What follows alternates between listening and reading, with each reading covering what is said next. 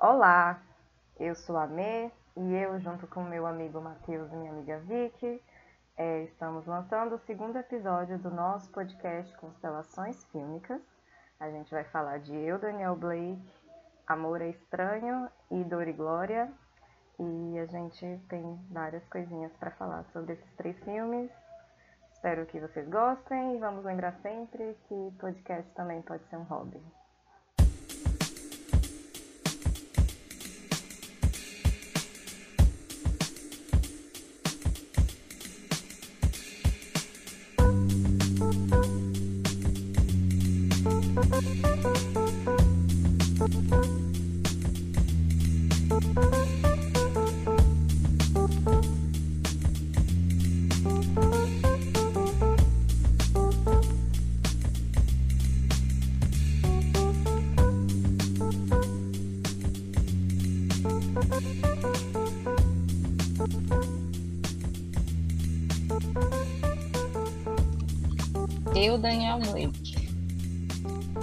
Daniel Blake é um filme de drama de 2016.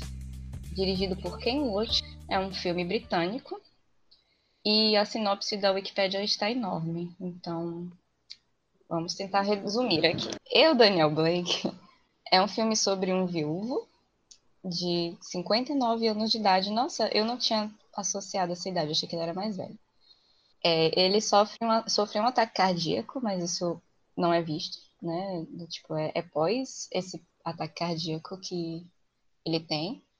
E a médica dele não permite que ele volte para o trabalho dele, mas o sistema, falando da forma mais ampla possível, avalia que ele é apto para voltar para trabalhar. Então tem essas, esse conflito de opinião entre diferentes profissionais é, um que avalia que ele não, não pode voltar para o trabalho e outro que avalia que ele pode, então é negado um subsídio de apoio para ele é, a partir disso.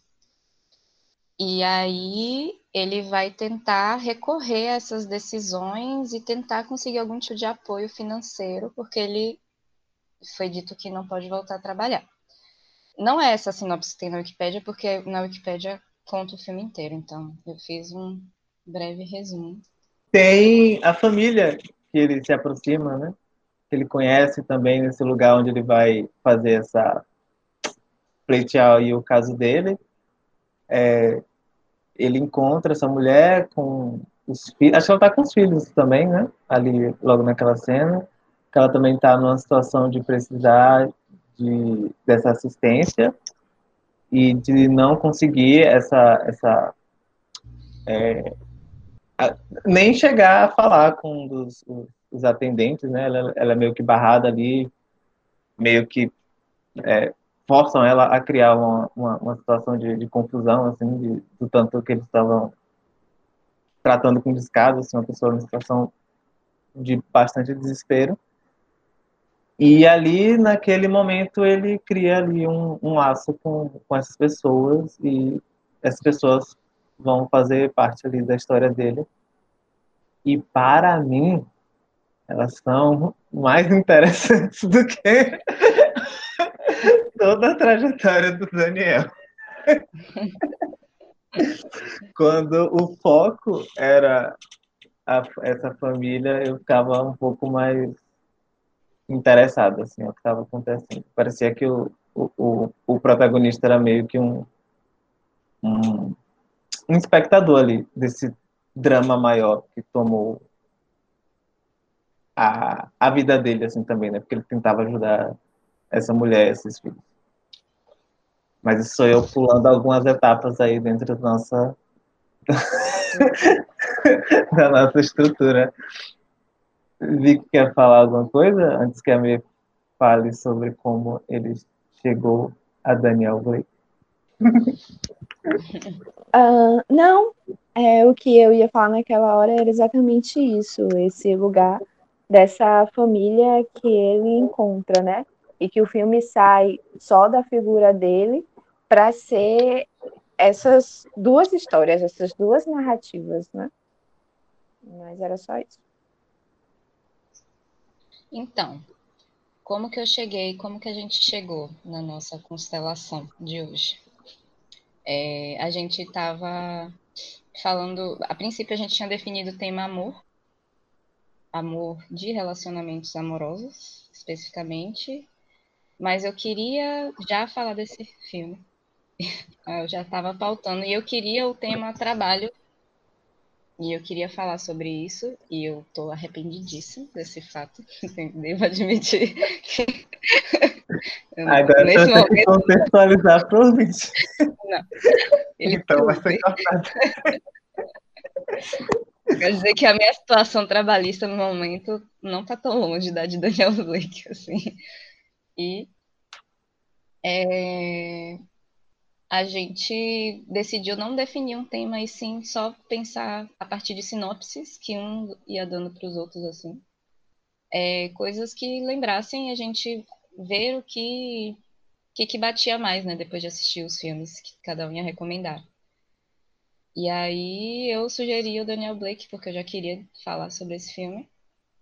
E acabou sendo extremamente interessante, que é uma coisa que a gente vai falar depois, porque muitas coisas são correlacionáveis com os outros filmes. Assim. Mas é isso, assim, eu queria falar um pouco. Eu gostei do filme, aí eu já vou lançar a minha opinião sobre. Eu gosto desse filme.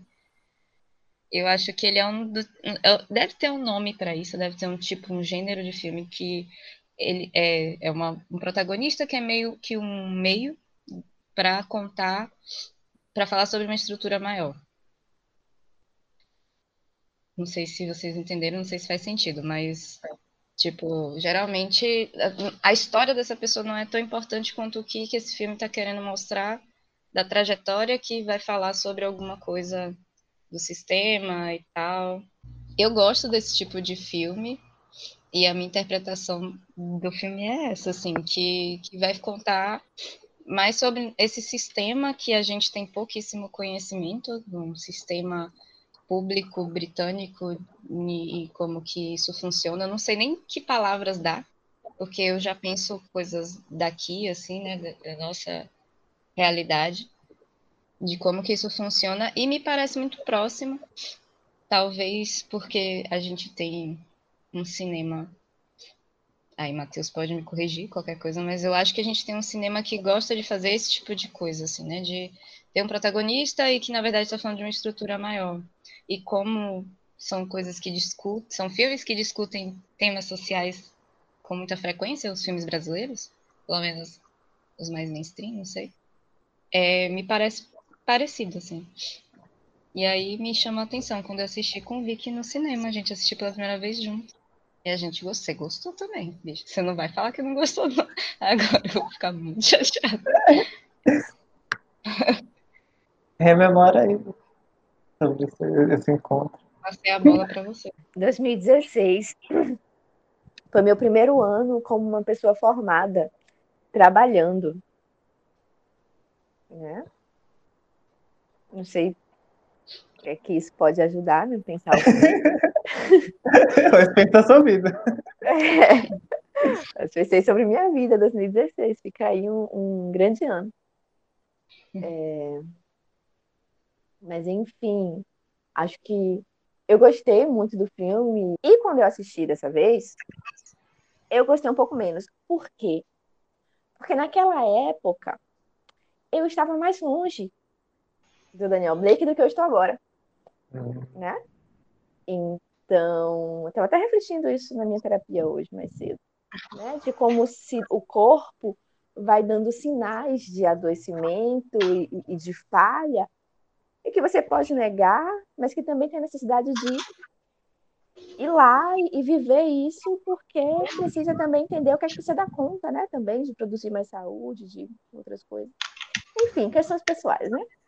Mas voltando ao filme, eu acho que atualmente eu gostei menos porque eu me aproximei mais do protagonista e porque, incluindo em relação ao corpo, a doença, ao envelhecimento e à morte, também falei isso na minha terapia, eu estava fazendo terapia como se eu tivesse à beira da morte, perto dos né, 100 anos de idade, mas eu tenho apenas 28.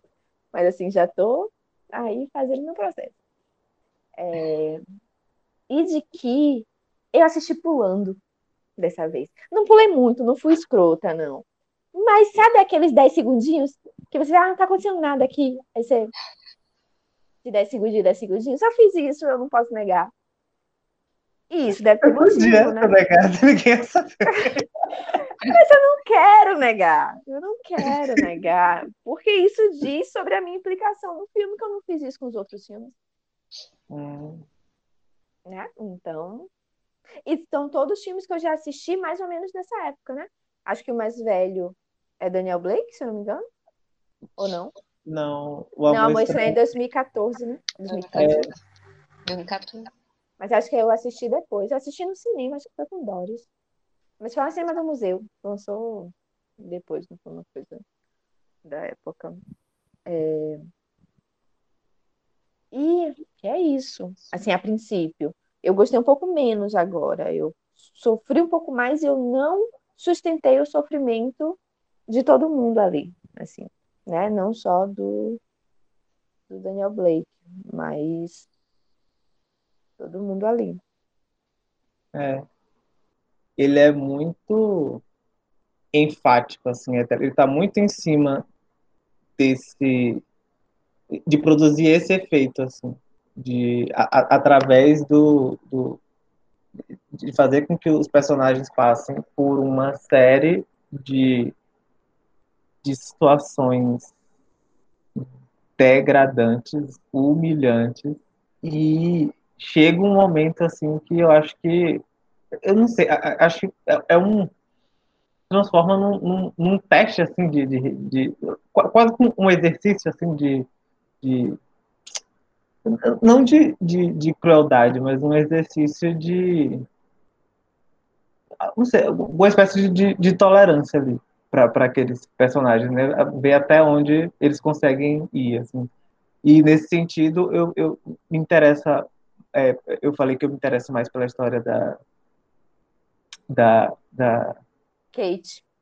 Kate, porque eu acho que a atriz ela, ela, ela faz umas coisas muito interessantes com essa com essa reação a esse sofrimento assim, ela treme igual um pincher assim. e ela treme de um jeito muito muito muito específico assim, né? Muito muito não é um, sei lá, tipo, eu não sou ator, mas acho que muita gente não, sei lá, fala, tipo, ah, treme aí, vai tremer de um jeito meio artificial, assim, acho que ela, e ela treme de um, de um lugar, assim, de, de um calafrio, assim mesmo, né, de, de uma resposta do corpo àquela situação. E isso me impressionava muito nas cenas dela, e isso me fazia, é, fazia carregar, assim, né, esse, esse meu interesse através desse mar de sofrimento que é o filme. Mas, no geral, eu acho que as coisas não. Eu, eu não sei, eu não consigo enxergar qual que é o, o, o ponto nisso tudo, assim. Além do.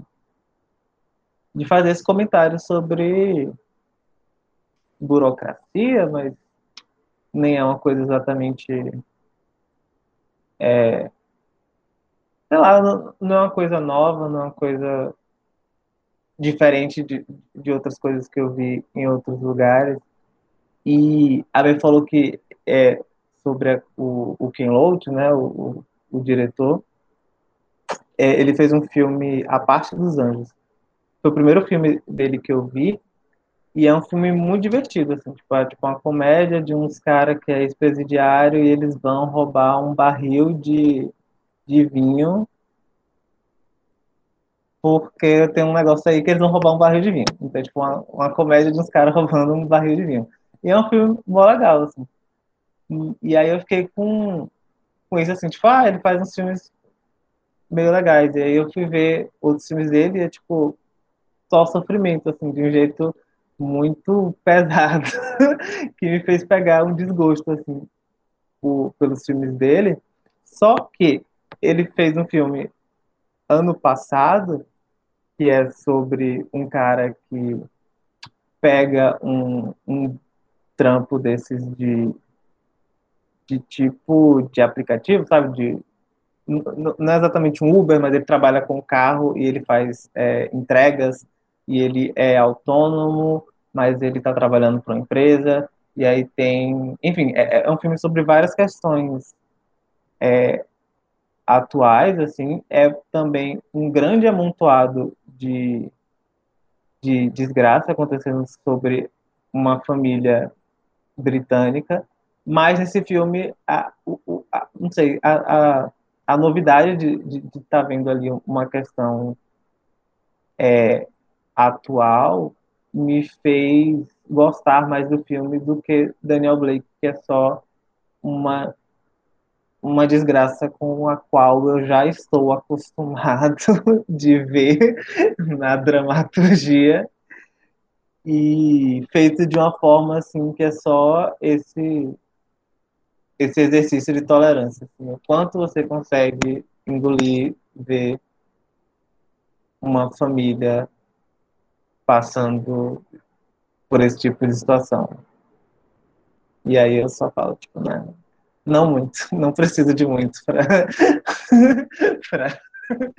achar isso horrível. E essa é a minha experiência então. com o Daniel Blake. Também é a minha segunda vez vendo. É... Tá para existir um dia que vocês vão gostar de alguma recomendação minha, né? Não, não acontece. Não acontece nunca. Mas eu não sei, eu não sei porque não se destaca tanto essa, essa coisa do sofrimento, assim. Tipo, para mim é um filme que fala de mais coisas para além, sei lá, não sei. Tem, o sofrimento tá lá, mas não sei, não, não, sei se tem esse, esse fetiche todo, assim, eu, eu, eu, defini tudo que você falou como que eu já vi você falando sobre isso antes, né? Que é uma coisa que você tá bem pouco interessado quando você tá assistindo um filme que tenha essa exploração de determinadas emoções e geralmente cai muito nessa exploração de sofrimento, assim. E, e geralmente Matheus não curte muito, até onde eu sei, esse tipo de, de narrativa. Mas para mim é mais complexo que isso, assim, tem tem uma tem uma história inteira sendo contada e, e tem nuances, não sei, assim, não, não sei se eu sei dizer muito bem porque que para mim não, não, não, não é o que fica. Sei lá, se terminar de assistir o filme, é um filme fudido, é triste, o, o fechamento, o clímax é triste, mas é uma historinha contada sobre uma pessoa inserida nessa lógica, assim, que não sei. Tolerância tá alta ao sofrimento. Não, eu lembrei do que Matheus falou sobre tolerância ao sofrimento. A sua tá alta. Tá. Ah, menino, uma Não, historinha. uma historinha. Mas faz um. É, é aí eu volto para o que você falou antes, né? Que, que provavelmente vai cortar, mas aí eu vou trazer e vai provavelmente ficar agora. De que ser psicólogo é isso aí. Então, a tolerância fica alta a determinadas coisas. A gente está acostumado a conviver e né, tá ali a, a, serviço de uma pessoa que está passando geralmente por situações muito complicadas. Então, é, acho que dá para ver para além, né? Assim, tipo, o, o sofrimento atravessa, mas tem várias outras coisas ali também. Eu gostaria de me retratar enquanto a questão da tolerância, porque eu acho que você é, recontextualizou muito bem a sua experiência com o filme, né? Porque eu acho que tem isso também. É, quando a coisa não nos parece, não, a gente não está muito próximo de realidades X, é, a dramatização daquilo às vezes nos parece muito estrangeira, assim, parece muito talvez exagerado demais ou artificial demais. E, enfim, tem uma história ali, de fato, né, sendo contada e tal. E eu acho que enfim, é como qualquer história, tem, tem, tem elementos que vão interessar algumas pessoas e mais interessar menos. Assim. Então, acho que nesse sentido, eu, eu, eu me interesso mais pela, pela, pela história da.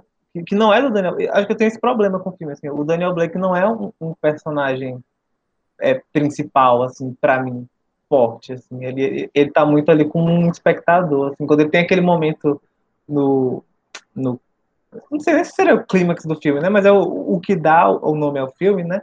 Ele faz lá, escreve aquela mensagem toda. Eu fiquei tipo, ah!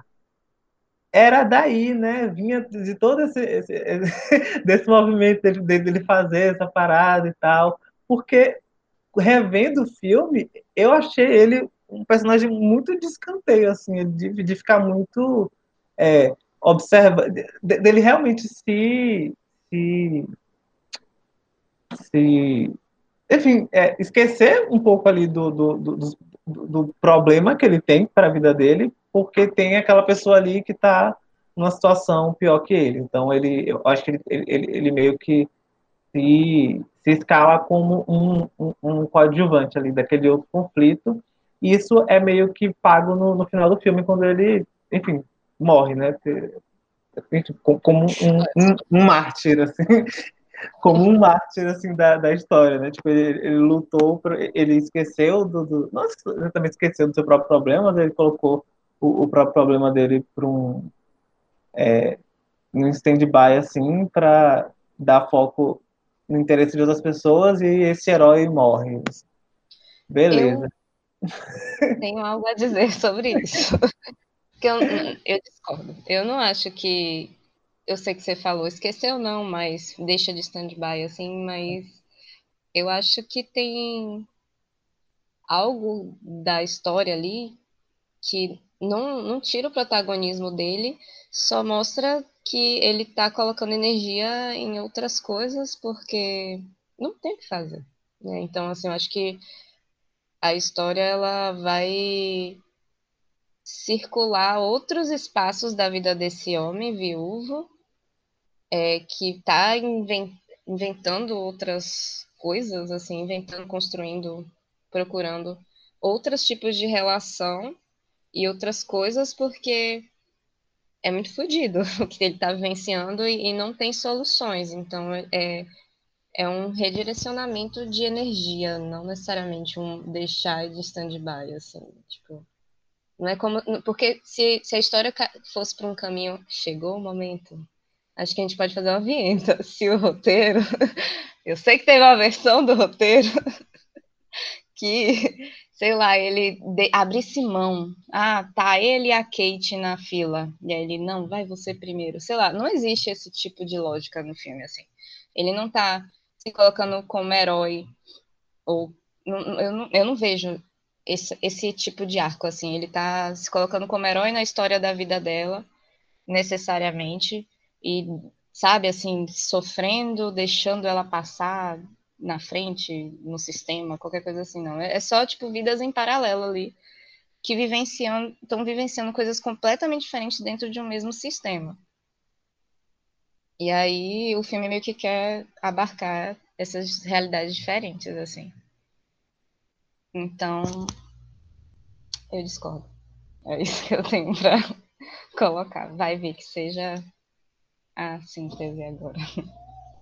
Que síntese? Eu vou falar de outra coisa. é... Eu fiquei pensando sobre as histórias, né? Porque eu ia dizer eu concordo e discordo de todo mundo, o que não faz o menor sentido.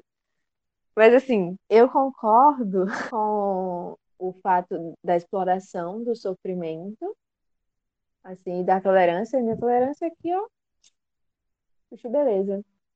É, e aí, só que em relação à história, né, ao, ao, ao desenvolvimento da história, eu acho que o filme, ele é uma história muito simples, assim, de, de todo mundo, tipo, sofreu um, um, um, uma doença, não pode trabalhar, saiu do emprego, e aí, seguro-desemprego ou auxílio-doença, né? Para onde é que você vai? Ao mesmo tempo está perto de se aposentar e tudo isso.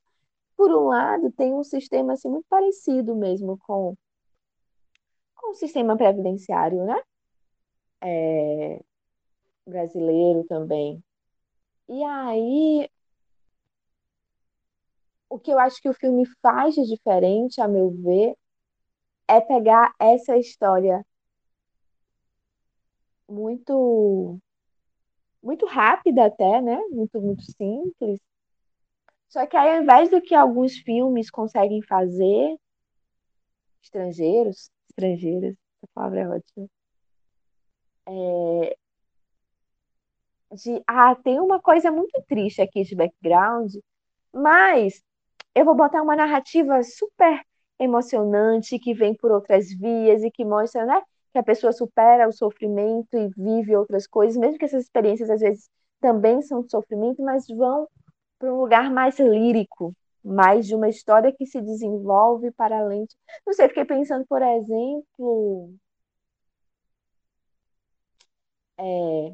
pronto, mas aí também outro outro modo de, de, de existência no mundo, né?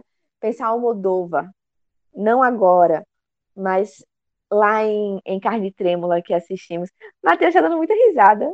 Pois é, mas agora, como eu estou dando risada no mudo, não vai atrapalhar a gravação. Eu, eu sou, sei. Eu não, eu não, vou refrear minhas risadas, mas eu posso. Mas do que é que você está rindo? Eu quero saber. Eu não sei. eu não sei. Volta aí. Ok, voltando. A Moldova lá em Carne Trêmula, que tem ali os, né, uma cidade decadente, um cara que foi preso, e aí uma ONG, e aí muitas coisas. Só que a história, tipo, uh, né? O, o, o terreno é esse aqui, mas a história é outra coisa. Daniel Blake falou, gente, o terreno é esse aqui, a história é isso aqui, né? Lide com isso. Lide com isso. Você pode dizer, vou, topo, como eu topei, continuo topando, né? Foi um filme que vi de uma forma diferente, mas entendi o que ele queria me dizer nos dois momentos. Entretanto, não é um filme que traz esse, essa outra coisa, né? E eu não sei porque eu queria falar disso, e agora eu, eu, eu preciso chegar num ponto. Concorda com o sofrimento, mas tem essa questão da história. É, porque é um, é um sofrimento que pega a gente diferente, né? Pega a gente pensando que a Inglaterra é esse lugar. Porque eu acho que isso, isso tem um, um, um... A gente tá. Cinema pra gente é vamos para as mazelas, o Brasil, né? Você pode ser filho de banqueiro, mas você vai dizer, ah, as mazelas do Brasil. Para que, que vai criar uma coisa interessante, né? Não, vamos aqui falar da desgraça, né? Porque a desgraça, ela nos interessa. Só que ela nos interessa enquanto constitui a gente, a gente olha para a desgraça o tempo todo, finge que ela não está ali, mas ela está ali, a gente lida com ela, olha para ela e fala, é, desgraça. E aí, quando a gente vê no filme, a gente fala, ei, desgraça. Mas vai seguindo. Mas o que, que acontece? É, eu acho que a Inglaterra, talvez, né? E aí esse cara pega isso para ele mesmo. Inglaterra, foda-se, não sei o que é Inglaterra porque se passa em Londres, mas também não sei se isso tem o menor cabimento. Mas olhando para assim, enquanto é, é, essa potência conquistadora de Alemar, né? Muitos Alemares, Alemares demais. E que vive um, um, um, que tem desgraça no dia a dia, né? E que talvez por não lembrar tanto da desgraça do dia a dia, possa, nisso que a Mê falou, né, diferente dos filmes brasileiros, poder, né, esses aí todos, mas também a gente tem vários filmes que falam de outras coisas, são legais. Mas enfim, é, mas quem é que vai para o Oscar? É Central do Brasil, é Bacurau, é esse tipo de coisa que vai para o Oscar. Né? É, Bacurau? Não sei, eu vi alguma notícia de Bacurau. Pode ser é. ao, do Oscar. É, porque. Não sei, porque, porque é difícil olhar para si, ele quer fazer essa proposta no nível mais cru da coisa, né? Eu gosto muito da atuação da, da Kate. Eu gosto muito. Eu queria apontar isso porque eu também concordo com o Matheus. Assim, eu, eu sou, eu, eu, eu, eu acho que eu, eu sofri mais nas duas vezes dela comendo a lata do negócio do que dele morrendo no final do filme. É, eu, eu, não senti nada com ele morrendo no final do filme, particularmente. Mas aquela. Sabe? É tão. É uhum. tão. É tipo. Uma situação. Sabe uma, uma situação é, tipo.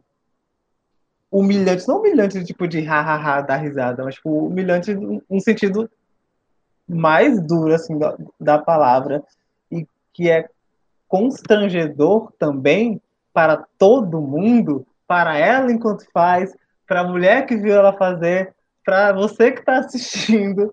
É, é, é, um, é, é, muito. Cada forma também como, como, como aquilo é feito, né? Porque é um. Tipo, é, enquanto ela está fazendo, ela tem noção do, do, do quão fora da, do, do, das normas sociais todas daquele lugar ela está sendo, porque ela está abrindo uma, uma lata de feijão e comendo ele, porque ela não tem controle mais sobre essa ação. Ela precisa de nutrientes, ela é um, um animal que precisa comer, como todo mundo. E ela faz aquilo de um jeito que é muito. É, é isso, é, é uma necessidade muito muito forte, muito imediata do corpo humano feita de, uma, de uma maneira assim, com esse, esse, contraste fortíssimo assim com estamos vivendo num mundo com regras que a gente de mentira que a gente cria e a gente segue elas e por isso tem esse esse grande conflito assim. Essa cena é uma coisa que eu não vou esquecer assim. Nunca. Essa cena é a, cena mais marcante do filme, eu acho. Assim. E aí eu voltei a pensar na tolerância alta, porque acho que é uma coisa que, que agora eu não vou conseguir desassociar essa informação.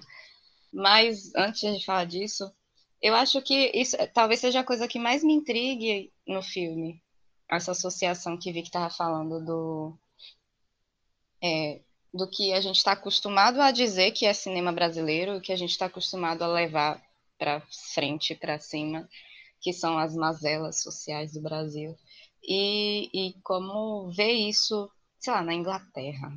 Tipo, a gente não vê isso, não, é raro a gente consumir algum filme que vai discutir isso fora daqui, assim, pelo menos para mim, sempre foi muito mais raro. Então, ter acesso a uma produção que vai discutir esse tipo de coisa lá na, na, nas terras colonialistas, assim, é meio refresh para mim, assim, sabe? É meio dá, um, dá uma coisa diferente, dá um, uma outra. Eu não sei o que significa, pode ser o gozo no sofrimento alheio, pode ser várias coisas, pode ser fetiche, não sei. Mas eu acho que é mais dentro dessa lógica de que é interessante saber que existem essas dimensões em outros lugares, assim, acompanhar uma história que vai narrar, feita lá por, por essas pessoas, acompanhando personagens que vivem nesse lugar, e as proximidades e as diferenças que existem com o que a gente está acostumado a dizer que é uma coisa muito daqui, assim, e, e não sei, é, aumenta, amplia um pouco alguma coisa, não sei dizer o que, mas amplia um pouco esse acesso a esse tipo de narrativa em outros lugares, assim. Porque a gente está acostumado a ver isso nos Estados Unidos, sei lá. Está acostumado a ver.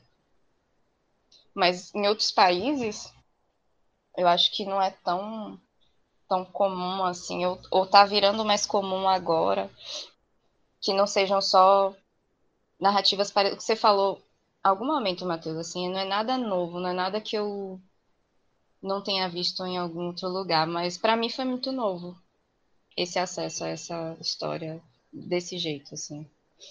E eu vou ficar na defensiva, estou aqui me defendendo porque eu gostei do Tá liberado. É, a gente tem a ver com.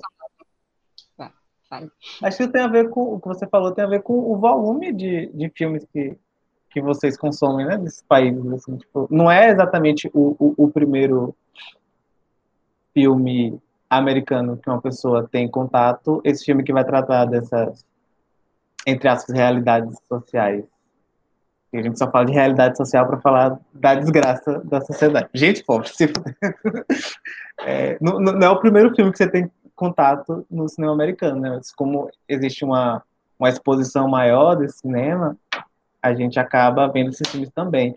E tem muitos filmes é, britânicos que lidam com a classe trabalhadora e pessoas pobres, enfim. É, tem gente que só faz filme assim, inclusive. São pessoas. Existe esse cinema britânico de é, filmes sobre realidade social de pessoas é, pobres. Mas é, quando o Vic estava falando, dando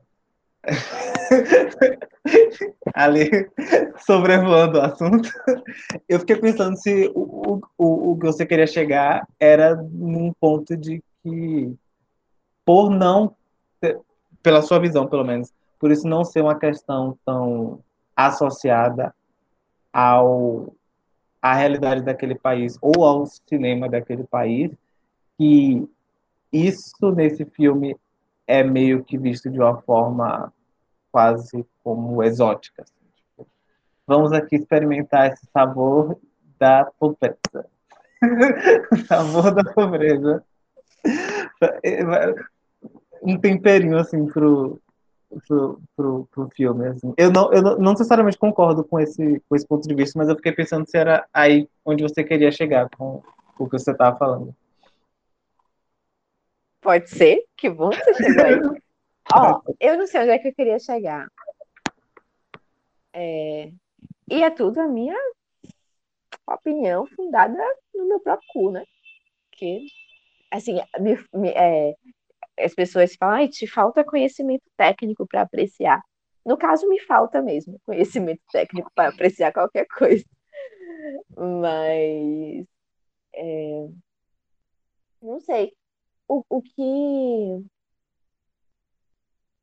e é isso, por exemplo, é, eu acho que um segundo temperinho, não sei se necessariamente para os ingleses, acho que para, né, ou para esses países, para eles não, mas não sei, geralmente quando eu penso na Europa e quando eu penso, ah, as coisas fodidas da Europa, na minha cabeça, né, tipo, lá, das coisas que eu assisto e tal, é, tem uma. Não sei. Tem um, uma questão da imigração muito forte, né? E que não aparece nesse filme. Mas eu posso estar tirando completamente do meu cu, né? Tipo, só das coisas com que eu tive acesso. E aí tem que eu mais lembro ou assim. menos uma questão, não necessariamente de imigração, mas de é, pessoas vindas de outros países naqueles, naquela relação dos vizinhos mais novos dele com aquela aquele transação econômica que eles Sim. bolaram ali com um cara que trabalha numa fábrica na China, sabe? Tipo, tem essa tem essa dimensão assim. Acho que o filme reconhece esse é, é isso, é o o filme reconhece várias coisas ali em torno daquele, daquela pessoa, né? E dá um espaço para essas coisas acontecerem. Assim, o, o filme me parece uma. É aquele filme que ele quer ser uma etnografia, né? Ele quer ser uma coisa de, de estar lá e, e mostrar aquilo, viver aquilo, mas tendo escolhendo, né, esse protagonista e, e esses protagonistas e tal. E aí eu acho que eu não sei, não sei. Não, não vou falar nada agora não. Não consegui pensar em nada. Eu vi que olhando. Eu acho que. Não sei. Tá Caraca, a cola tá no teto. tá passando o filme no teto. É, tá. Eu pensei uma outra coisa que a gente conversando, eu não tinha parado para pensar minimamente, mas assim, eu tenho pouquíssimo conhecimento sobre a cultura, eu quase me engasgo. Eu tenho pouquíssimo conhecimento sobre a cultura britânica. É, sei lá, Dalton Webb, os livros do Guia Mochileiro das Galáxias, Harry Potter, é, são referências muito escassas que eu tenho sobre a cultura britânica em geral. Mas uma coisa que eu sei é que eles têm essa a, a comédia com a burocracia. Então, eu concluo que a coisa da burocracia é uma grande coisa. Né? Essa, essa ideia de, de mostrar e de fazer piada e de, sei lá, criar coisas em cima dessa noção burocrática muito forte é, tá sempre aí, tá sempre nessas todas essas referências que das mais mainstream as mais não tem nenhuma, sei lá, mais menos mainstream é eu Daniel Blake agora. E isso aí, eu pensei nisso, era isso. Essa era onde eu ia chegar, que eu percebi que existe essa dimensão de explorar que... essas coisas burocráticas burocracia assim num sentido até mais amplo assim né? Tudo o que é processual né? até as formas como você com uma pessoa se dirige a outra né? pensando aí em Dalton Neve por exemplo. Sim. E aí eu lembrei Tem... eu lembrei qual era o meu ponto. Desculpa te interromper. Eu só tava tentando dar uma seguir uma ponte do que você falou para outra coisa mas continue não, era só tipo de que eu acho que isso aproxima com alguns tipos de narrativas brasileiras, assim. Eu não sei se minha busca é um pouco essa, não sei se é o temperinho exótico ou é o temperinho do que aproxima, assim. Eu não sei exatamente o que, que me faz achar alguma coisa interessante. Mas isso, eu falei isso antes, né? Parece próximo a algumas coisas daqui, algumas coisas brasileiras, assim, essa esse brincar e esse essa chateação do brasileiro com coisas burocráticas, principalmente no sistema público, me parece ter uma pontezinha aí, assim. E aí isso já me atrai um pouco pro filme. Também. É, acho que a gente podia, se ninguém tiver mais nada para falar, a gente podia passar para o filme e tentar enriquecer com as outras coisas. eu, eu só queria falar que é, ah. é, esse outro filme do Ken Loach que eu vi esse ano, é, você, você não estava aqui, ele meio que reacendeu alguma coisa assim na minha cabeça com relação de interesse a, a esse cinema que ele faz porque no fim das contas não é, não é só uma questão de, de da fórmula, né, do, do, interesse pela fórmula, não é só você chegar com é, determinados elementos e você e isso já sustenta a qualidade do que você vai fazer. Não, existe a, a, a, dramaturgia que você desenvolve ali. E no fim das contas, eu acho que é isso que separa o, o, os filmes, assim.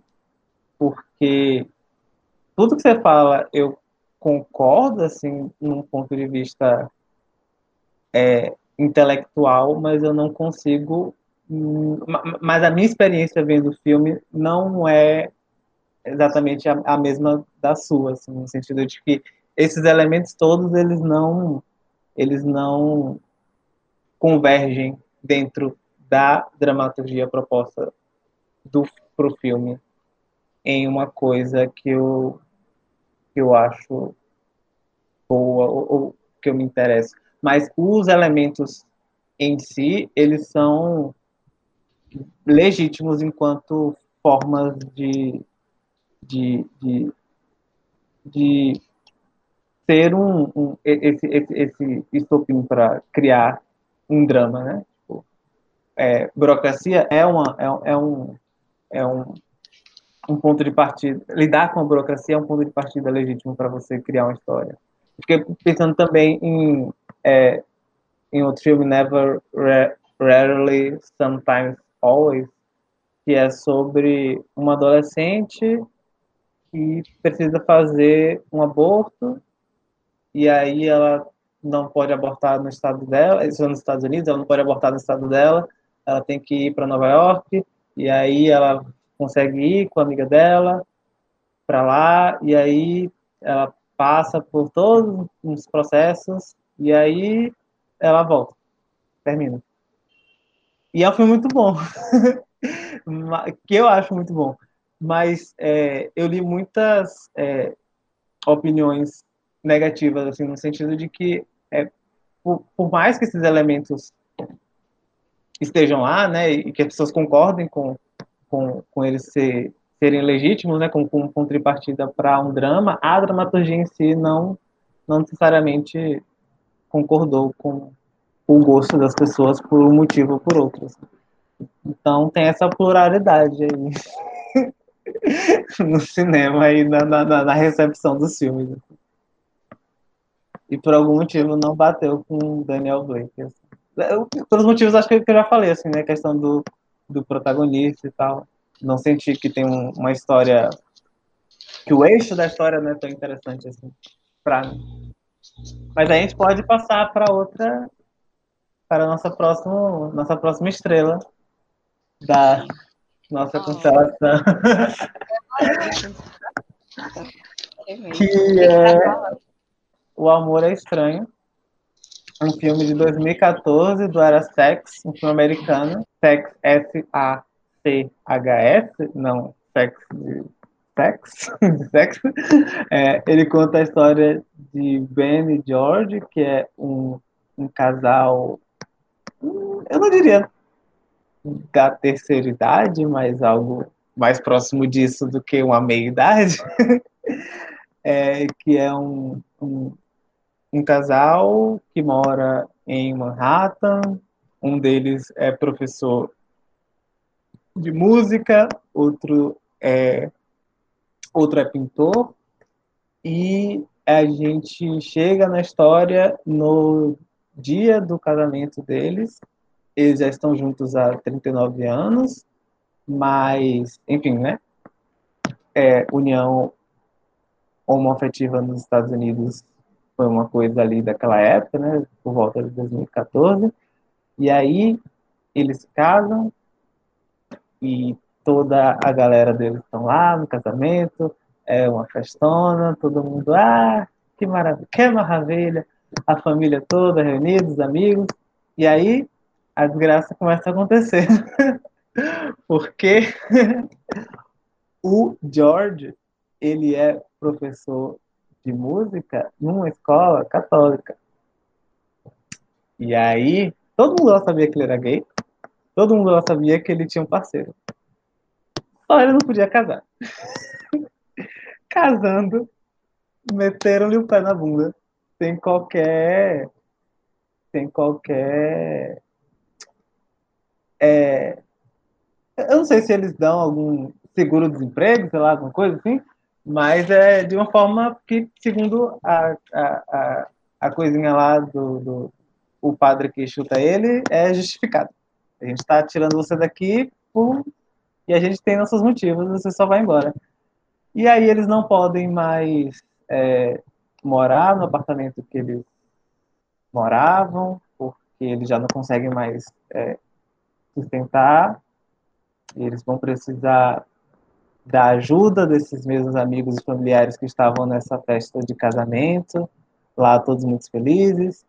E aí, uma coisa é na saúde, outra coisa na doença, porque de repente eles precisam é, morar na casa dessas pessoas, e aí ninguém, enfim, né, Nova York, uma cidade enorme, com apartamentos minúsculos, então eles não vão morar juntos, eles vão se separar nessa, nessa empreitada de morar com esses amigos familiares. O Ben vai para casa do sobrinho, eu acho que é esse o, o parentesco, apesar dele ter uma, uma, relação mais próxima ali, por uma questão de estar dentro da casa com a, com a esposa desse sobrinho, né, que ela é uma escritora e trabalha dentro de casa. É, e o George ele vai para morar com uns amigos mais jovens que também são um casal gay. E aí enfim, conflitos começam a surgir a partir dessa reconfiguração habitacional desses duas pessoas. Eu fico meio arredio de chamar eles de velhinhos. Eles não são tão velhos assim, mas eles são uma pessoa ali que precisaria de um. Já está na idade de que é só ficar sentado e quer um conforto, assim, não quer grandes atribulações para a vida. E é eles estão. Tá... Sendo obrigados ali a passar por uns, uns perrengues ali que não. que eles não contavam mais com, com precisar, né? E isso é a fonte de todo o, o drama, assim, do, do filme. É, um, só uma coisa, eu acho que você tem um pouco de. Não sei se é isso, né? Mas vou perguntar. Se de chamar de velhinhos, porque um é o Alfred Molina e o outro é o John Lithgow. Lithgow? Ok. É. Lithgow e, e, e o, o, o Molina. E eu acho que o próprio Molina, ele é um cara mais jovem, ele tem seus, nesse, na época desse filme, ele não tem nem 60 anos ainda. E o, o, o, o Ben, que é o, o, o companheiro dele, é um, um, um, cara mais velho, assim, ele já tem, tanto que no filme ela, eles vão ver lá uma coisa em relação a, a procurar um apartamento, né, uma casa num preço mais barato, e é uma coisa que também é uma coisa meio pública, não entendi muito ah. E aí a mulher pergunta: Você tem mais de 70 anos, né? Aí ele fala que sim. Ah, procura uma casa para idosos, né? Tem também esses apartamentos para idosos que são individuais, sei lá. E ele fica então, tipo, chateadão. Chateadíssimo. É, então acho que tem uma coisa de ser. Uma é. Você tá nos seus 70 e poucos, e o outro está nos seus 60. E eu acho que os 60. Gente, os 60 para mim é um novo jovem. Eu não, não queria dizer é. isso. Mas assim, a minha sogra tem 60 anos e assim. Vivendo sua melhor idade. Vivendo sua melhor idade. Então, não sei, Tem talvez um pouco é disso. É verdade. Tem essa questão. Um é muito mais. Não muito mais velho, mas uns 10 anos mais velho do que É. Assim, é. Nossa, eu ia falar uma coisa. Não, cancela meu próprio pensamento. E pior que eu não sei se tem algo para contribuir. Deixa eu tentar pensar em algo para contribuir de verdade. É... Eu, eu, eu, eu não sei, eu, eu assisti o Daniel Blake de novo pela segunda vez, muito bêbado. Não muito, assim, ah, morrendo, mas com um certo teu alcoólico no corpo. E eu assisti em duas partes, Amor é Estranho, sóbrio completamente sóbrio, o mais sóbrio que eu poderia estar. E eu sofri muito mais com o Amor é Estranho. Foi o último que eu vi, foi o mais recente. E, nossa, bateu de uma forma muito específica para mim, assim, muito específica. Então, é. É que você é artista? Pois é, né? Eu provavelmente seria o quê? Uma pessoa carregada ali na relação. Até. Você, você, porque assim, eu, eu, eu, eu pensei muito em você nesse filme, porque você é os dois personagens. Porque, por um lado, você trabalha, não tanto com a questão da música, mas tem um trabalho, né? Se sustenta, dá conta. E, por outro lado, também tem um lado artístico que não parece ser exatamente por isso que você vive, mas que você vive muito por isso também. E tá ali meio mais no bem, né? Que não ganha muito dinheiro com o que ele faz, né? Uma coisa mais póstuma. Mas senão não sou. Ele não ganha nenhum dinheiro. O marido fica desempregado, eles vão pro olho da rua. Porque se vai beber, não entra um dólar naquela casa. Por isso que eu falei que é meio os dois. Tem o dinheiro e tem a arte, né? Assim. Por enquanto, por enquanto. Não se sabe o dia de amanhã. Quer dizer, já se sabe, né? Porque eu já estou vendo esse dia de amanhã. Mas, enfim, é por isso que bateu, né? Uma breve, um breve resumo aí das minhas questões. Mas, enfim, sendo Ben e George ao mesmo tempo, o relacionamento deles foi muito impactante na minha vida. E eu sofri muito. Eu achei um filme muito sofrido. Eu não estava esperando. Teve reviravoltas, assim, que eu não. Assim, eu não vi chegando. E aí foi difícil para mim. Esse é o meu testemunho, não é nem uma opinião, é o meu testemunho assistindo fala que eu te escuto. Eu gostei. Foi o filme que eu, que eu indiquei, né? Então, eu lembrei. Você, você indicou Dor e Glória. Ah, é verdade, você indicou. Eu É. Eu indiquei esse. Eu, eu me Você apropriando. vê que gostou mesmo, né? Eu eu indiquei. gostei muito. Eu gostei muito. Eu não lembrava de ter- dele ser tão bom. E ele é muito bom. É, porque sim, ele é um filme muito sofrido, assim, de muito sofrimento. Mas ao mesmo tempo, eu acho que eu acho que e aí tá a, a diferença, né? Como que é, você articula o sofrimento dentro da, da da dramaturgia para que alcance o seu público de uma forma. E eu acho que ele é muito ele é muito bem situado naquele naquele meio ali onde ele está.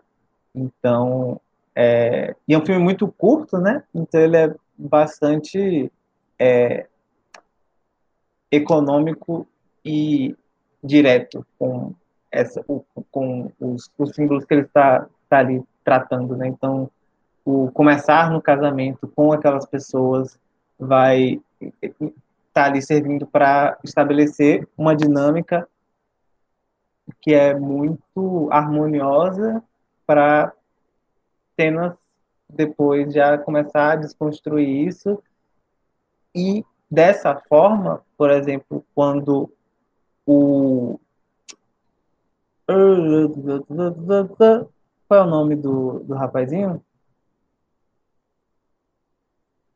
o, o filho do sobrinho, seria o sobrinho ali de segundo grau, começa a ficar muito irritado com esse cara mais velho dividindo um beliche no quarto dele, você entende de alguma forma ali que é por conta dessa invasão repentina que ele está ali dentro daquele espaço que ele não foi projetado para estar essa pessoa, ao mesmo tempo a, a esposa do Kate, também Kate, outra Kate, a esposa do, desse, desse sobrinho, é, também se incomoda com o, a presença do, do Ben ali, porque ela precisa desse silêncio para escrever, ela não está conseguindo, e ela ao mesmo tempo tem uma, uma, uma enfim, né, estabelece bem assim a relação antes da desgraça acontecer, que quando está acontecendo a desgraça, as pessoas não são completos monstros por estarem rejeitando aquela pessoa naquela situação ali. E eu acho que isso joga a luz para como que é um, é um é um problema estrutural, assim, não é um problema de indivíduos, é um problema de que a gente não não não tem uma, uma vida projetada para ajudar outras pessoas assim a gente a, forma como se estrutura a, a vida da, das pessoas naquela cidade e em cidades é, centros urbanos no geral é você tá se fechando para sua seu núcleozinho né sua família você seu marido seu filho qualquer outro indivíduo por mais é, afetuosidade que você tenha por ele que entra mais algum elemento ali, desestrutura tudo. Assim. E eu acho que isso, o filme, o filme trabalha muito essa, essa, essa mensagem assim dentro da, da história. Então eu não consigo, eu não consigo só ver essa mensagem no sentido de que eu, o filme não está ali só trabalhando para entregar um, um, a tese dele, mas enfim, ele consegue fazer isso através do, do, do da, das dinâmicas ali sendo apresentadas e tal, de uma forma que eu acho muito orgânica, me faz refletir sobre, sobre isso, me faz refletir sobre trabalho também, como em Daniel Blake tem essa coisa do trabalho, pode ser o pode continuar sendo o, o eixo da, da, da nossa constelação, porque acho que isso tem também no, no Dorigória de uma outra forma. É, refletir sobre trabalho, refletir sobre é, relações entre pessoas do mesmo gênero ao longo de muitos anos, assim, como elas se estruturam. Enfim, pensar muitas coisas, assim, achei um filme muito humano, muito bonito, muito inspirado em Era Uma Vez em Tóquio. Muitas coisas, um filme muito bonitinho. É, eu acho que ouvindo a May e Matheus falarem sobre o filme, eu acho que agora eu consigo explicar um pouco melhor, mas com outros elementos, uma coisa que eu estava sem conseguir explicar anteriormente, mas que não necessariamente são os mesmos elementos, mas que tem a ver em alguma medida. Quando eu vejo o amor estranho, tem uma questão é, estrutural, como o Matheus traz, né? De como se estrutura a vida das pessoas numa cidade grande, desse lugar do trabalho, das relações com pessoas do mesmo gênero e, e, as, as repercussões disso, né? Nesse, nesse filme, muito especificamente, por ele perder o emprego, mas também em relação a, a, a trabalho, a, a, a vida e, e, a isso que, que se vive. Só que é como se eu conseguisse ver várias camadinhas no filme onde eu posso analisá-las a partir da experiência das pessoas que vivem a desgraça. Em Daniel Blake, que eu também gostei, gostei menos do que da primeira vez, mas também gostei, é como se eu não consigo. E é isso é uma coisa que me incomodou e que eu pulava em Daniel Blake, porque Daniel Blake não se prejudica, não se não se interessava profundamente e genuinamente pelas histórias daquelas pessoas, de fato, assim, para além de estarem passando por uma humilhação social que é depender do serviço público e não ser assistido minimamente, né? Que é sobre passar fome, que é sobre não ter dinheiro, que é sobre não ter luz em casa, né? Todas essas coisas, não ter casa até mesmo. Mas que não me deixou pensar, tipo, tinha. Ok, por fora você fala assim, ah, ele se apega a essa outra família e tal. Mas eu queria saber, sim, qual a posição subjetiva dele em relação a essa família, por que a escolha. Que eu acho que o amor é estranho me dá várias coisinhas para eu ficar na masturbação mental, né? Que é também é um pouco disso. Que aí eu penso nesse adolescente, e como o Matheus falou, nessa mulher que tá ali, que tem uma relação com o marido, mas tipo, e aí, como é que eu faço com o tio do meu marido que tá aqui na minha casa, que eu acho uma pessoa incrível, que eu amo, mas que eu não queria estar tá vivendo, né? É, e aí, e, e dá para e, e, pensar, por exemplo, a diferença de idade deles e as coisas que eles conversam em relação a isso, e as escolhas profissionais, e as escolhas de estarem juntos até ali, de toparem casar sabendo dos riscos e várias coisas. Sabe, eu fico, hum, coisinhas, coisinhas, eu quero, eu quero coisinhas. E Daniel Blake não me dá coisinhas. Os diálogos não me dão coisinhas, eu não sei, hum, não tem. Eu, eu fiz um sonzinho de cheirar, gente, como se eu estivesse é. cheirando lá, tipo um cachorro. É, é, é, de novo o cheirinho do sovaco. o cheirinho do sovaco. Né? Ele me dá o cheiro do sovaco da, da burocracia, mas ele não dá o cheiro do sovaco daquelas pessoas que estão ali. E é você, falando, você falando isso me fez lembrar de outra cena de Daniel Blake que tinha me, eu fiquei muito surpreso vendo e eu apaguei da minha cabeça, que é quando ela tá limpando uh, alguma coisa dentro de casa, sabe? Tipo, uma cena, uma mulher limpando a casa. E aí um azulejo cai, sabe? Tipo, Uhum. A mulher não tem um segundo de respiro. Ela não consegue dar uma faxina dentro de casa. Tem que a, a droga do azulejo caia. E eu acho que nesse filme tem, tipo, vários momentos. É um filme 94 minutos com vários momentos de respiro, assim. Existe o. Um, isso é o, é, é o que, não sei, me deixa angustia mais, assim, sabe? Tipo, é uma vida. É, é, é uma vida. Tem uma vida ali a ser vivida, sabe? Tipo, não é, não é um, não uma completa perda de esperança, sabe? Tipo, eles nunca chegam a, a, a, um desespero, assim, eles ficam... Eles têm momentos de, de, de muita angústia, mas eles não, não têm esse desespero completo, assim, sabe? Parece que ainda tem um ainda existe um motivo para continuar, para pensar no futuro, um futuro os dois juntos ainda, né? Tipo, existe um amor ali que está fazendo com que as coisas é, sejam toleráveis para eles por algum uhum. por, por, esse momento, assim, né? Então acho que tem essa essa grande diferença, assim, existe uma esperança, existe uma não é só esperança, existe amor ali, sabe? Tipo, é, é sobre é, afetuosidade, assim, nesse sentido de que é Eu queria só falar uma coisa antes, tá, que eu roubei o seu filme de você, porque eu dei a introdução dele. Então você vai ter que dar a introdução de Dor e Glória, porque eu roubei o filme, porque é o filme que eu mais gostei dos três.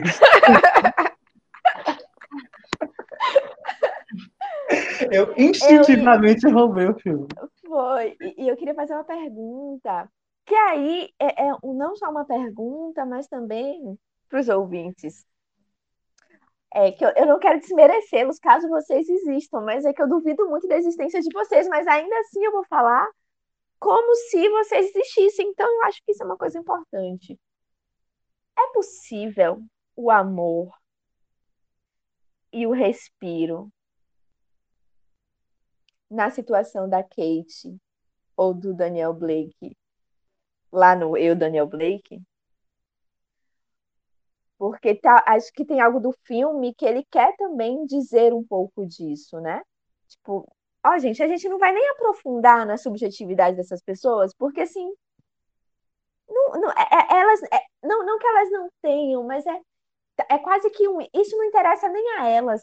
Elaborar a morte da esposa e, e a solidão e a própria morte e essa família que chega e ele nunca teve filhos e coisas que não são grandes questões no filme, mas que eu queria, eu queria, eu queria isso, né?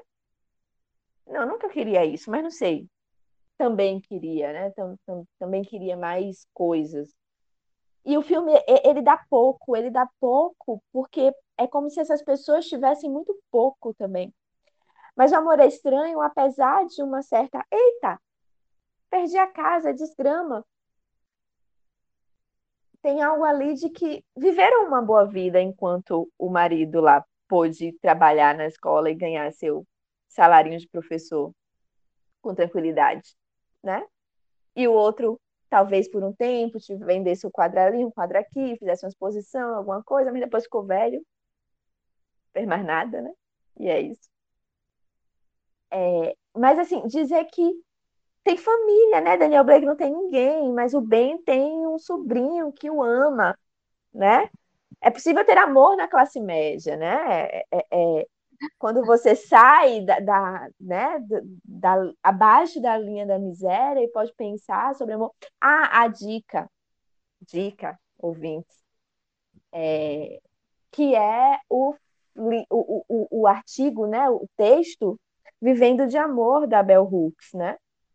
Porque ela traz diversas, diversos exemplos da literatura, mas também um, um, uma discussão sobre a experiência do amor que é marcada por um processo de escravização e de racialização e de empobrecimento de toda uma uma raça, né, nos Estados Unidos, pensando as pessoas negras e essas pessoas negras pós-escravidão e construção de suas famílias e de seus vínculos e, e, como que isso acontece.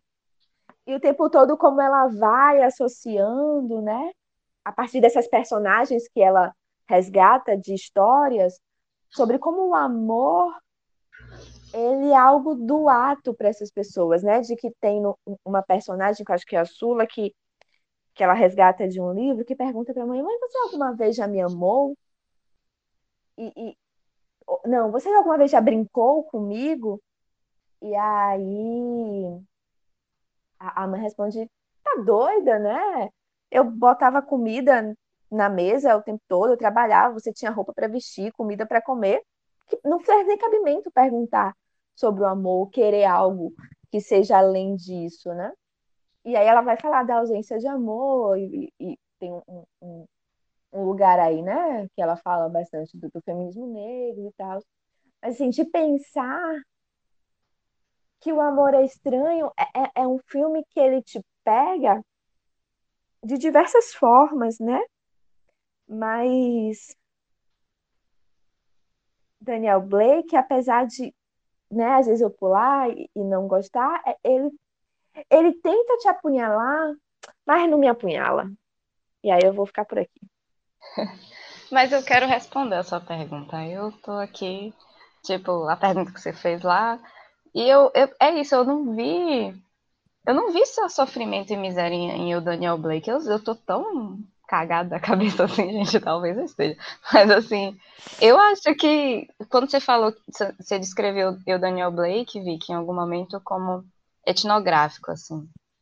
E eu consigo uhum. entender uhum. de onde vem essa leitura, eu consigo pensar em outros filmes que tem essa leitura, mas eu não fiz essa leitura, eu não recebi a, a, a minha, a, a minha audiência não foi nesse sentido. E o que vocês estão falando de Amor é Estranho, eu também vi elementos disso em eu, Daniel Blake, assim. Principalmente a Daisy, por exemplo. A Daisy é a, a filha da Kate, que é a única pessoa não branca de todos esses filmes que tem algum nível de protagonismo, inclusive, no, no, uhum. no, nesses filmes.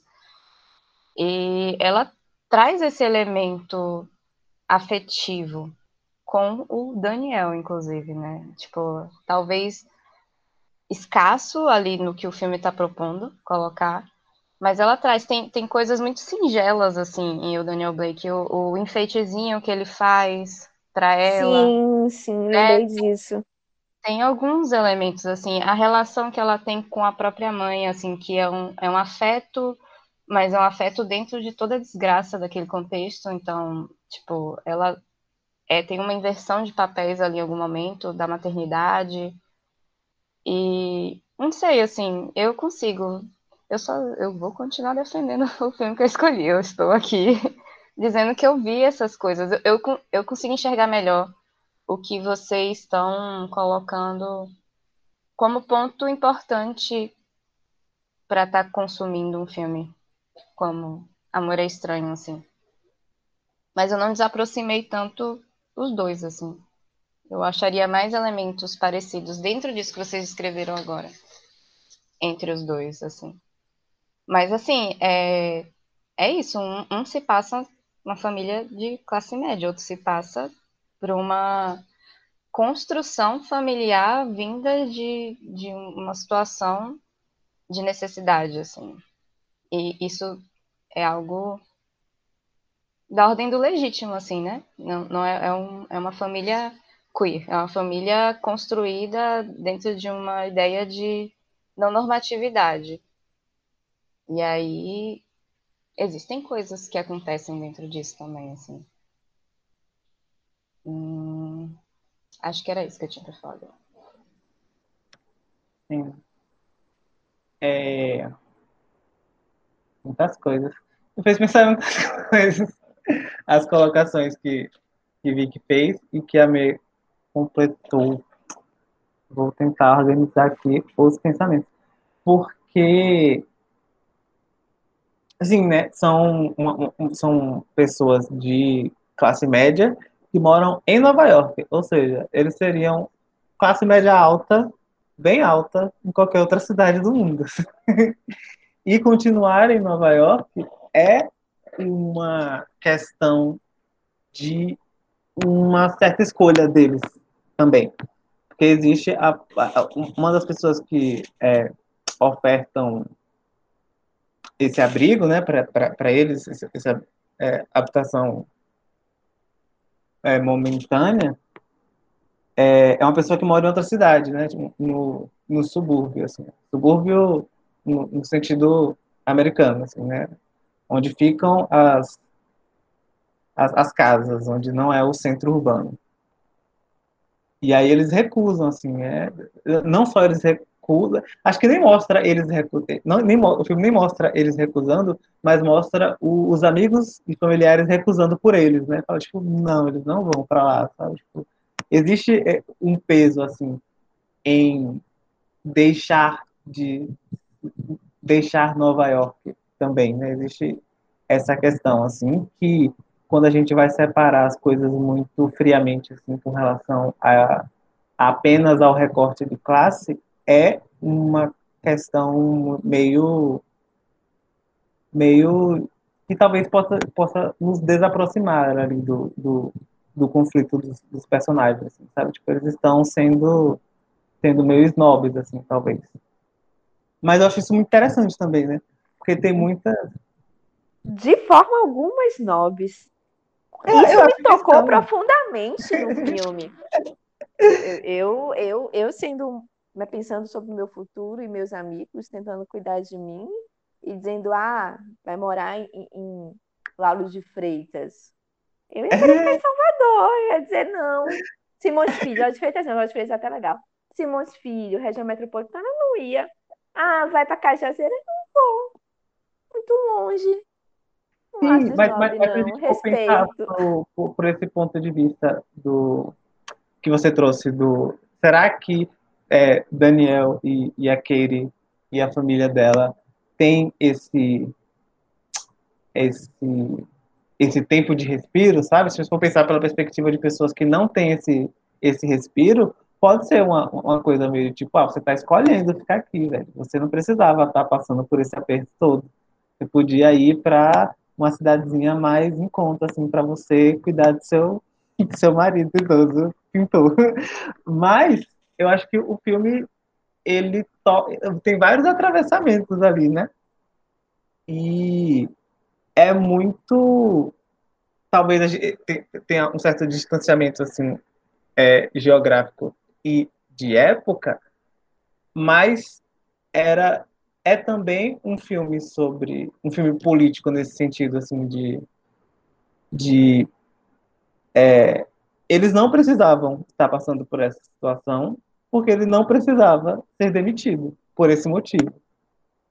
Então tem essa questão é, tem essa dimensão ali também é, atravessando o, os conflitos. E quando você trouxe a questão, né, comparativa assim do, do, do tempo de respiro e tal, é, eu acho que sim e não, assim, eu, eu, eu não sim no sentido de porque eu acho que é, é tudo uma questão do, da perspectiva de quem está contando a história, né? E se você prefere é, focar em momentos e situações, em uma sucessão de, de situações é, dramáticas nesse sentido assim trágico, é porque você está construindo ali, né, um, um, um pensamento em torno do, de, de uma vida baseada só nisso, assim. Mas eu acho que existe espaço, sim, para você é, ter um desprendimento do seu próprio do, do sofrimento que lhe é imposto pelas condições da vida. Porque é, é, é a vida, não sei, acho, acho que é natural da vida, assim. Não no sentido que vá fazer, assim, não no sentido universal, assim, sabe? Tipo, ah, mãe, você já brincou comigo? O exemplo que você deu do, do livro, né? Você já brincou comigo? Assim, não sei exatamente, enfim, trazendo ali para um, um, um, um, um signo universal de um, um, uma, um bonding entre mãe e filha, sabe? Mas existem. De afeto. Sim, sim, de afeto. Mas existe. Pod, poderiam ter existido outros, é, outras formas de, de demonstração desse afeto durante a, a relação entre essa mãe e essa filha, que não necessariamente é esse, esse símbolo universal estampado num. Sabe que vem no. Quando você compra o, o porta-retrato é, é, essa foto que tá lá, sabe? Tipo, não, não, não só, não só desse. Não tô falando de, desses momentos, assim. Porque isso é muito. Enfim, o que eu acho que eu tô querendo é, articular aqui é que eu senti falta em Daniel Blake em momentos em que, dentro daquelas. dentro do, do daquele quadrado ali, que foi. que, que, que tá a, a história de momentos específicos daquele lugar e daquelas pessoas que fogem dessa construção é, dramática da tragédia e fatalista. E eu acho que em O Amor é Estranho, esses momentos estão querendo acontecer o tempo todo, assim.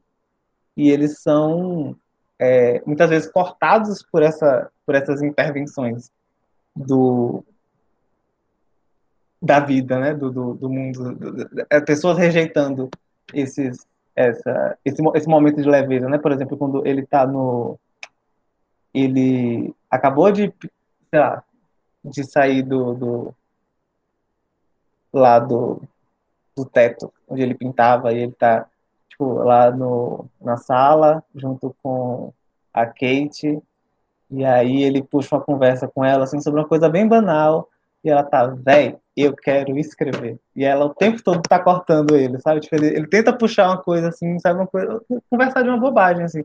E ela vai lá e dá um, dá um cortezinho, assim, sabe? Tipo, eu acho momentos assim muito bem é, planejados dentro da história, muito bem dramatizados também.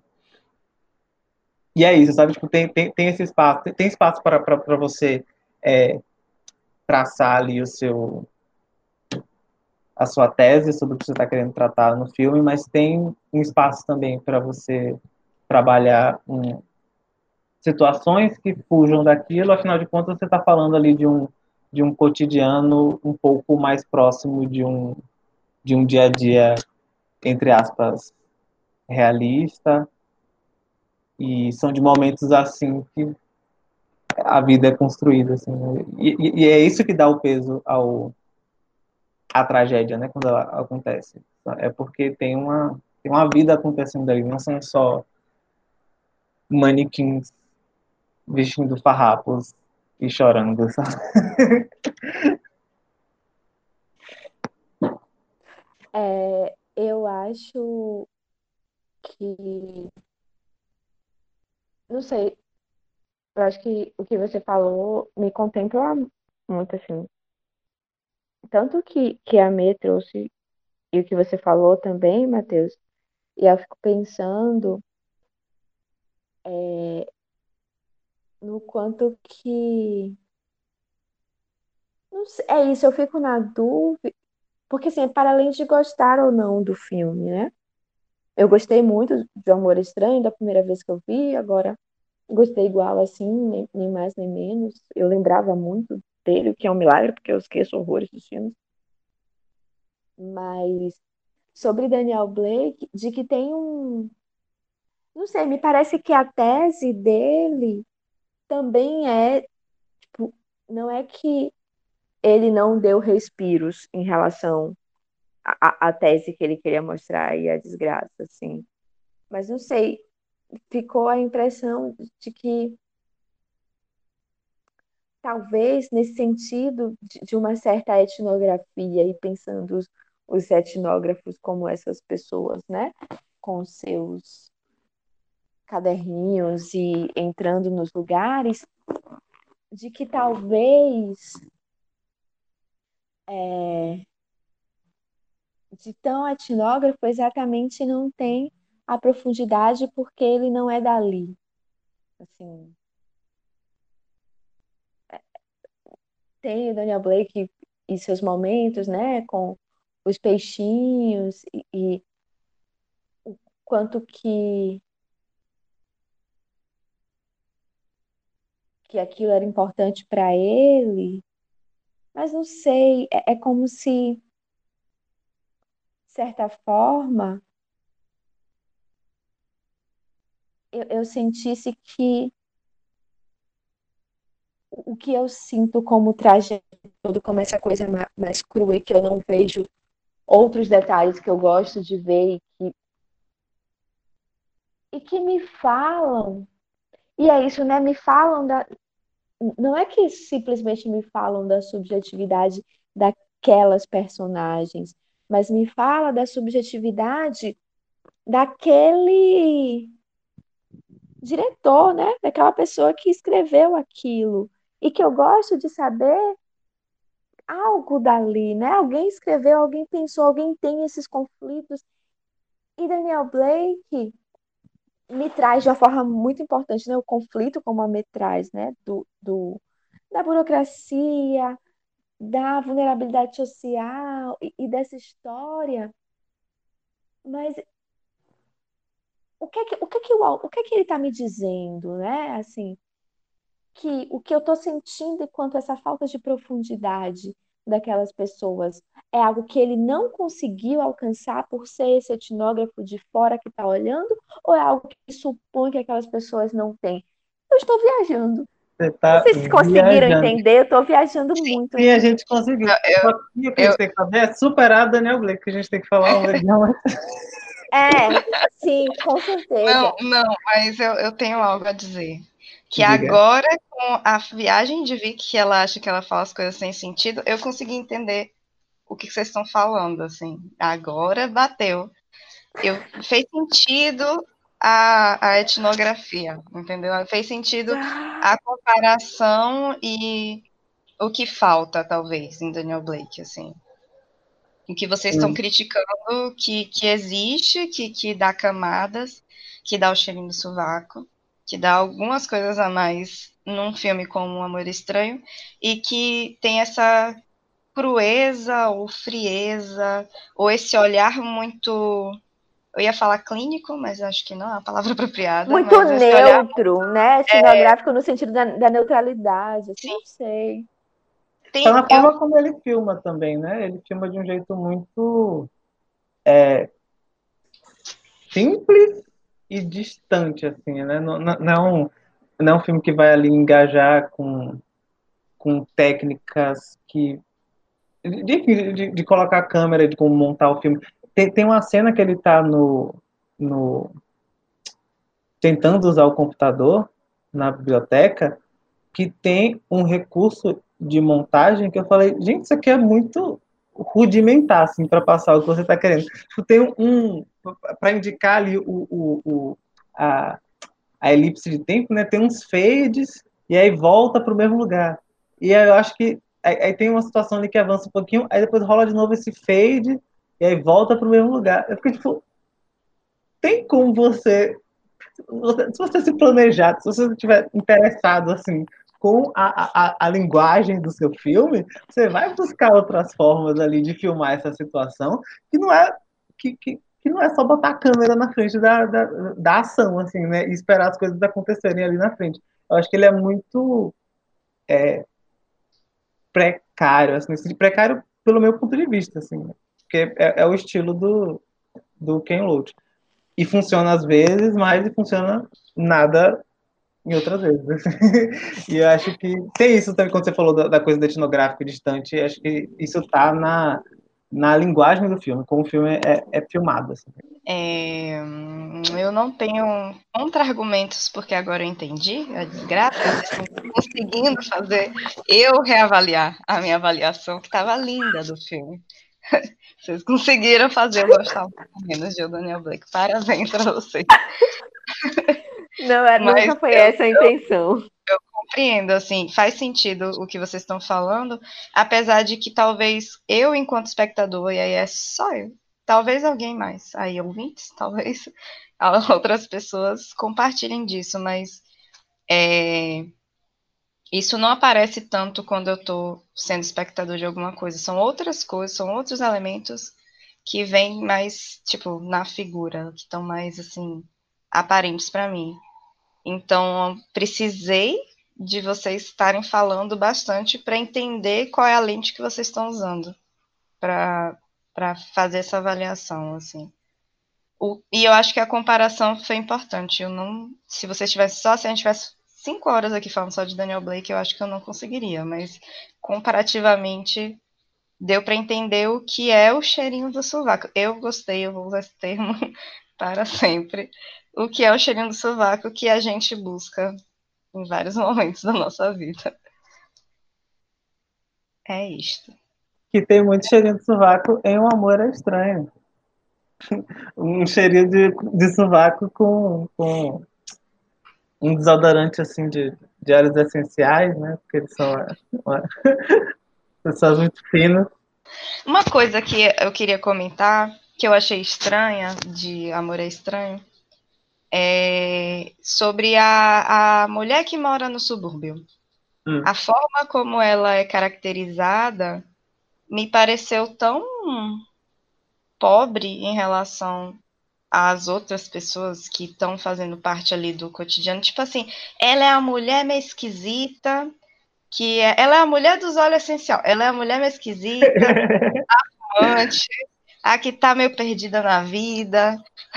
A fumante, eu achei importante. tipo, ela é caracterizada de uma forma quase estereotipada para passar um ponto assim do porquê que eles não podem morar com essa mulher, entendeu? E, e para mim foi insuficiente, assim, foi meio esquisito a, a rejeição a essa possibilidade. E aí eu acho que a associação que você fez, Matheus, de, de ter uma coisa meio snob, uma lógica meio. Aí vi que você que luta. Uma coisa meio snob dentro disso, me, me fez ter mais sentido, assim, tipo, é a visão deles, assim. E aí é quase como se fosse a visão do diretor mesmo, assim, sobre as pessoas que moram no subúrbio com determinadas características.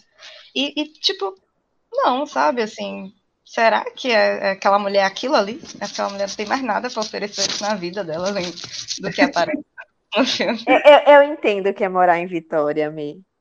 Depois de ter saído de Salvador. Ai, meu Deus, você tá muito novaiaquina mesmo. Assim, ai, estou defendendo minha cidade. É. Defendendo. Ah, eu, eu não tenho nada a dizer depois desse comentário de.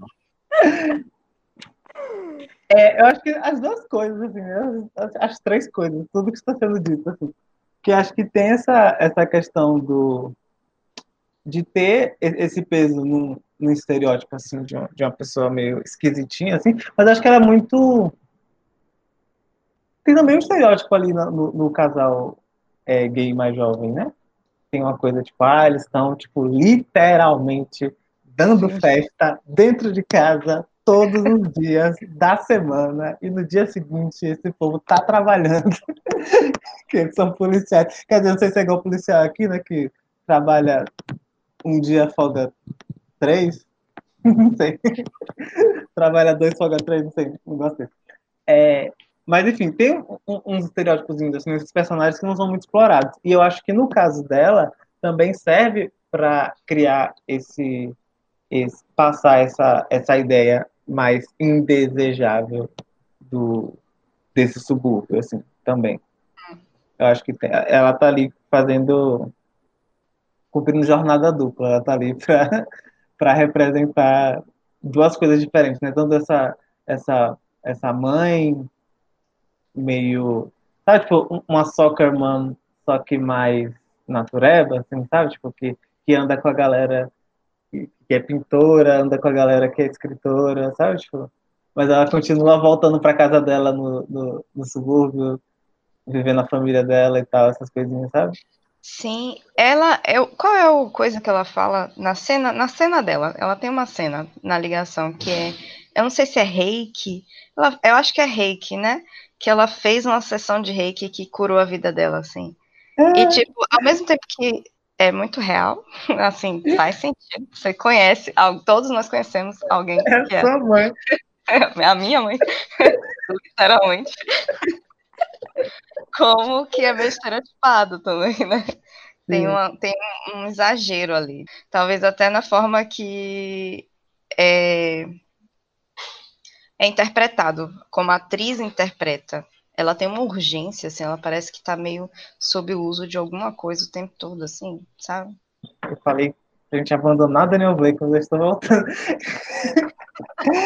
Acho que os dois filmes têm essa coisa assim comum de, de, de, de olhar para um potencial dramático em situações muito mundanas, assim, né? Ao mesmo tempo extraordinárias. Porque não é todo dia que você está batendo na porta do governo, não é todo dia que você perde emprego e sai de casa.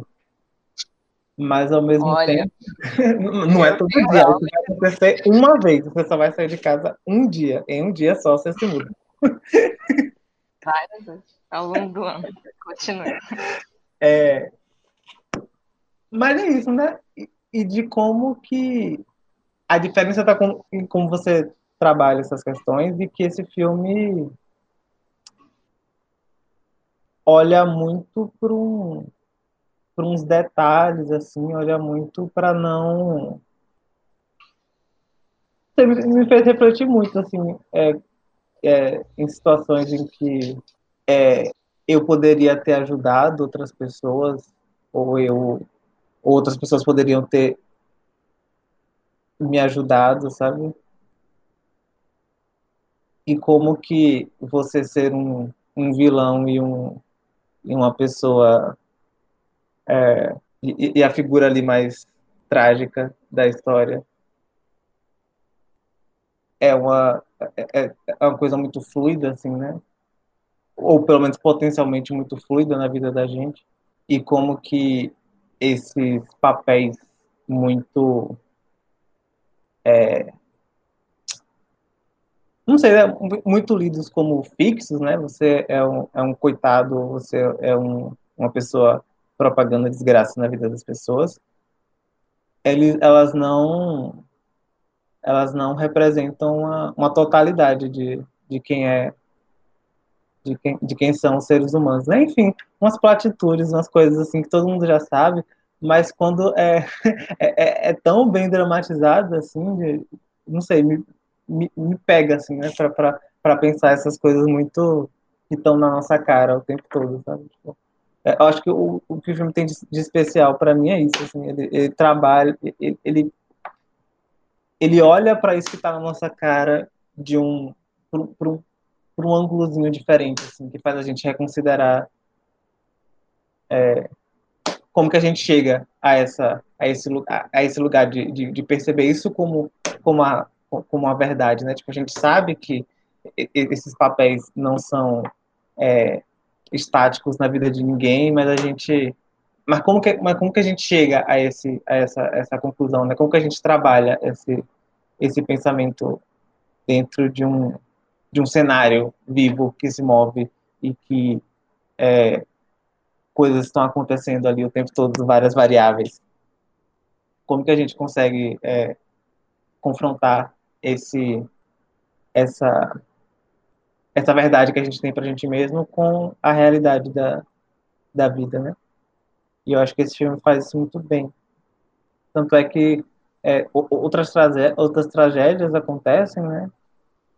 E meio que no final existe um, um, um retorno ali a, a, uma certa a um certo lugar de neutralidade ali entre as entre as pessoas assim sabe talvez mais é, machucadas pelos, pelos que elas passaram né mas ao mesmo tempo sem precisar eles não chegaram ao, ao, ao limite né de de um, de um rompimento com de amizade, rompimento de afetos, nem rompimento da memória do personagem que morreu, né? Acho que o, o menino depois ele que, que é a pessoa que tem aquele conflito ali mais direto, ele não parece demonstrar uma um, sabe um, um rancor por essa pessoa que invadiu o meu momento de adolescência, estava aqui podendo trepar com meu amigo Aqui, nós dois descobrindo sexualidade e ter esse viado bem no meu quarto. e sabe, tipo, essa, essa, essa perspectiva, né, de, de, do que uma pessoa sente pela outra é meio que restaurado no, no final do filme, assim, quando a imposição dela sobre a vida do outro já não é mais um problema, né? Que ao mesmo tempo não resolve essa questão muito cruel de que a imposição de outro ser humano que você ama na sua vida é um problema para você. Então deixa a gente com não sei, assim, é, é um filme que não tem um é, é, é bonito, né? É doce, mas ele não não não não traz um alívio assim também. É tipo é difícil mesmo. Não tem como, não sei como é, viver isso daqui, essa realidade aqui, é, é, dentro dessas normas, de uma forma é, humanizada, satisfatória. É bonito triste. Vários pensamentos, várias coisas. Não sei. Tão bonito que você falou. tipo, é uma avaliação que eu acho que é muito sua por ser você, mas também pelo que você faz, assim. Tipo, eu não faria uma análise desse tipo. Você pensa na estrutura, mas você não está avaliando a estrutura, sei lá, a técnica, necessariamente, assim. Você está fazendo uma avaliação muito integral do filme, de uma forma que eu sinto que eu não seria capaz de fazer. Porque você, tá, você traz os elementos disso, da técnica e da estrutura. Mas falando do filme como um todo, assim. Estou elogiando o seu momentinho agora de falar. Tá desligado seu microfone. Eu falei obrigado, mas eu achei que a gesticulação dava para entender. É, Precisava. é isso. Se a Mê Eu- precisar se mudar para casa de alguém, É, é, é. o que é que eu vou é o fazer? Vem pra cá. Eu quero ser acolhida igual o Ben foi acolhida. Quero atrapalhar fodas igual o Ben atrapalhou fodas. Viver toda a emoção que este senhor viveu. Porque até certo momento ele nem estava tão ligado que ele estava atrapalhando a vida dos outros. Ele demora pra caralho pra perceber que ele tá atrapalhando. Ele é um artista. A gente não. Mas é, esse é, é- a história do Ben é tipo o arco todo da vida dele é particularmente interessante assim. Acho que não é tão interessante pra mim é, ser um menino, não sei o nome do, do- é George, né? O, o Joey. companheiro Eu acho que Joey. Enfim, Ah, o companheiro. Que menino? o- o- não, o companheiro. O, Ah, tá. George. é George. O, o, o George. menino é Joey. O conflito dele, ele tá incomodado, né? Assim, ele tá querendo viver os anos dourados dele de uma forma mais tranquila. E não tá conseguindo.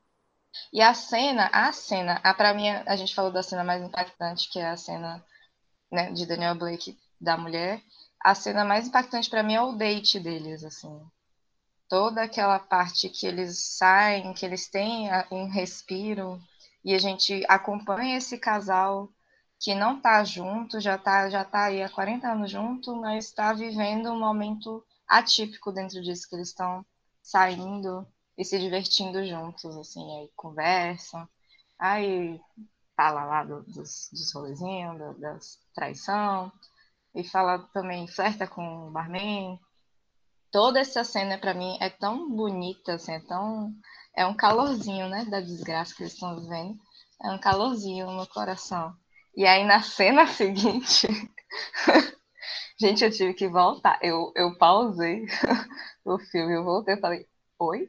Eu não estou preparado para isso.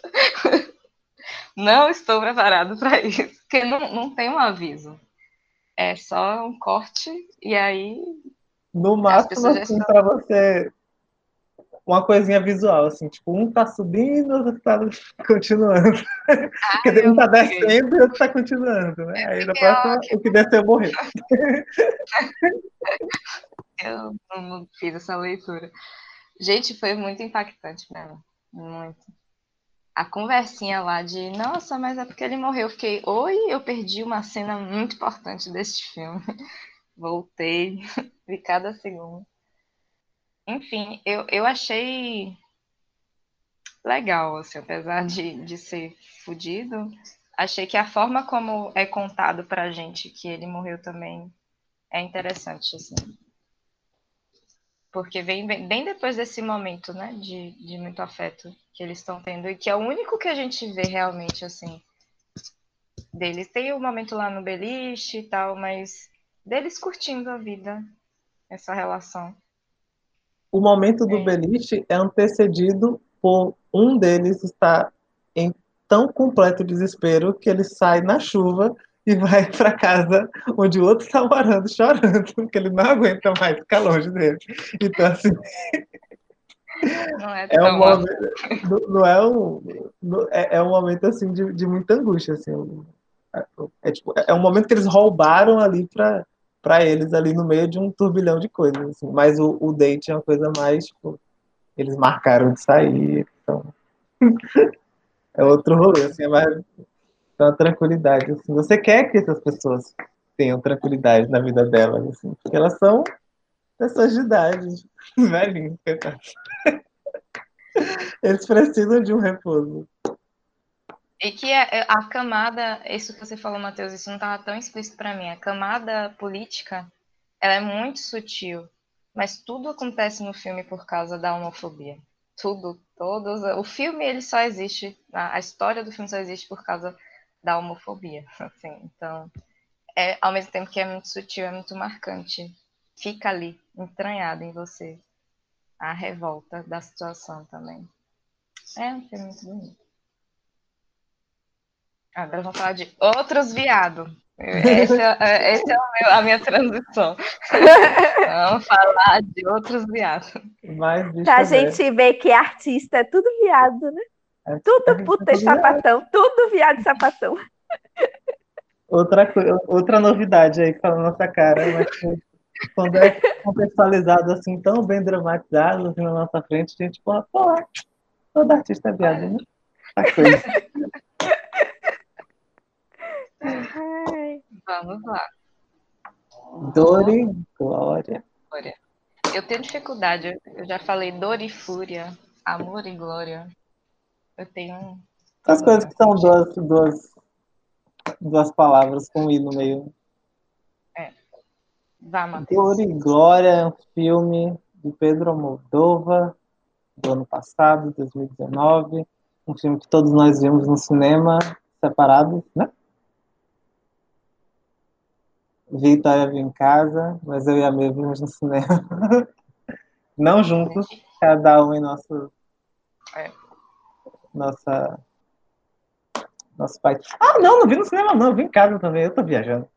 Eu tá, estou. Estava no cinema. Apenas viajando no cinema. Mas o importante é que nós três já vimos antes, e Daniel Blake também. O Amor Estranho só era inédito para mim. É, e é um filme que fala, so, traz o, o, o Salvador Malo, que é o, personagem do Antônio Bandeiras, que meio que é um, um espelho aí do diretor do filme, do diretor do Dor Glória, né, que é o Pedro Moldova, que é uma que, que esse personagem, né, o Salvador, ele está passando por um uh, ele foi diagnosticado com uma doença específica de que, a, que aflige sua, seu, sua coluna. Não sei explicar direito. Assim, eles têm muitas Ele dores. Ele é um somatizador. Talvez seja isso. e talvez vocês que são mais especialistas com ela, quer dizer, não mais especialistas, especialistas, principalmente em comparação a eu, que sou um completo energúmeno no assunto, pode falar mais sobre isso.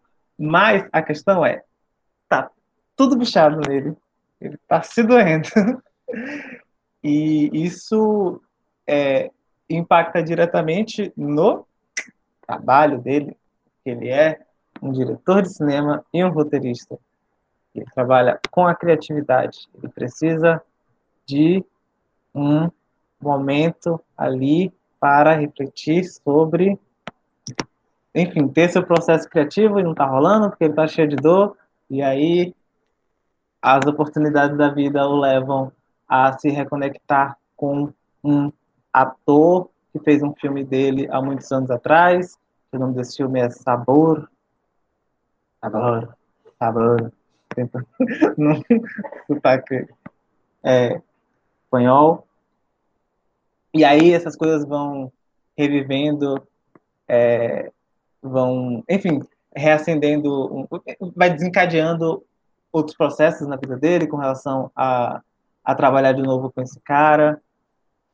E aí leva ele a, eles a colaborarem num, numa peça juntas e juntos e faz com que ele se reconecte com uma pessoa do passado de outra pessoa do passado dele com quem ele não não não tinha contato há muitos anos. E em paralelo a tudo isso a gente vê uma história do passado desse personagem desse protagonista quando ele era criança e morava em alguma cidade da Espanha muito interiorana ele acabou de, tinha acabado de se mudar com a, com a mãe e o pai e ele é, tem uma relação ali muito é, específica com um homem que está fazendo umas obras na casa dele e ao mesmo tempo que ele está tentando é, fazer ensinar esse homem a, a ler, escrever e fazer as quatro operações. Este é Dor e Glória, em Faltou. tantas palavras. Amém? Faltou o quê? Faltou a coisa importante. Enquanto está se viciando em heroína enquanto está se viciando em heroína. Porque é. esse contato que ele tem com o ator do, do filme que tinha feito um filme com ele no passado leva ele para esse mau caminho das drogas. Porque esse homem é um usuário de heroína. E a heroína, quer queira, quer não. Oi? Cavarro. Cavarro? Cavalo. Não é cavalo? É o nome dele? Não, é o nome da heroína, é um apelido para heroína. Ah, meu Deus, eu não sou.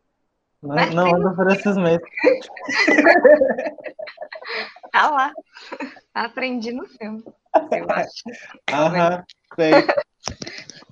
É... Enfim, a heroína, quer queira ou quer não, alivia a dor né, dessa pessoa que está com a dor generalizada no corpo inteiro e aí ele dá um teco e fica menos mal. Mesmo que momentaneamente. O que eu quero dizer é, em relação a, a, ao dinheiro, né? Por exemplo, eu poderia falar por cinco horas de dor e glória.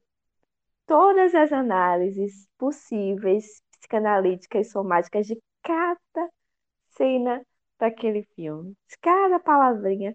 Não de cada, porque eu não me lembro, minha memória é péssima, mas as coisas que eu lembro. Porque o quê? Porque ninguém ali tá, tendo, tá sem lugar para morar. Ninguém ali tá passando fome. Tá todo mundo ali, ó, escorrendo subjetividade, escorrendo as somatizações, as doenças, a, a, o, o que vai mal, mas o que vai mal na cabecinha, né? Porque a barriga está cheia. É, só para pontuar essa questão sobre a, a, possibilidade de viver a velhice como um momento de elaboração. Porque repare, pensando o que a gente fala em relação a pessoas da, que estão na Cracolândia, pessoas que são usuárias de heroína, de crack, de, de, de outras é, substâncias que podem te levar a, a, a um nível de desumanidade, né? No, no sentido de que você perde o laço com as outras pessoas para viver esse laço com a, a, a, a, droga, não só pelo, pela especificidade é, viciante, química, cerebral da droga, mas também pela impossibilidade de laço que se dá antes, né? Dessas pessoas e, e, e que não, não podem escolher fazer uso recreativo, porque o uso é uma forma de diminuir um sofrimento extremamente desumano, né? Da vulnerabilidade, da pobreza, da precariedade. O Salvador, ele é um cara com dinheiro, com uma assistente pessoal que ainda é aclamado pela crítica, ele não tá, ele não tá no, no exílio, ele não tá, ele tá no exílio porque ele mesmo se coloca, mas ele não tá no, como é que a gente chama quando a pessoa tá, tá longe de quem lembra dela? Ostracismo. Ostracismo, obrigada.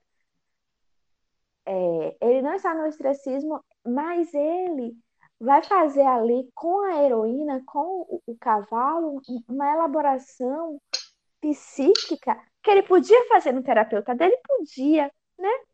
Mas aí, né? Se der ouvinte, vá ao terapeuta, né? Não vá elaborar a partir da heroína, né? Porque assim, nessa jornada do filme ele entra e sai da heroína de uma forma muito tranquila.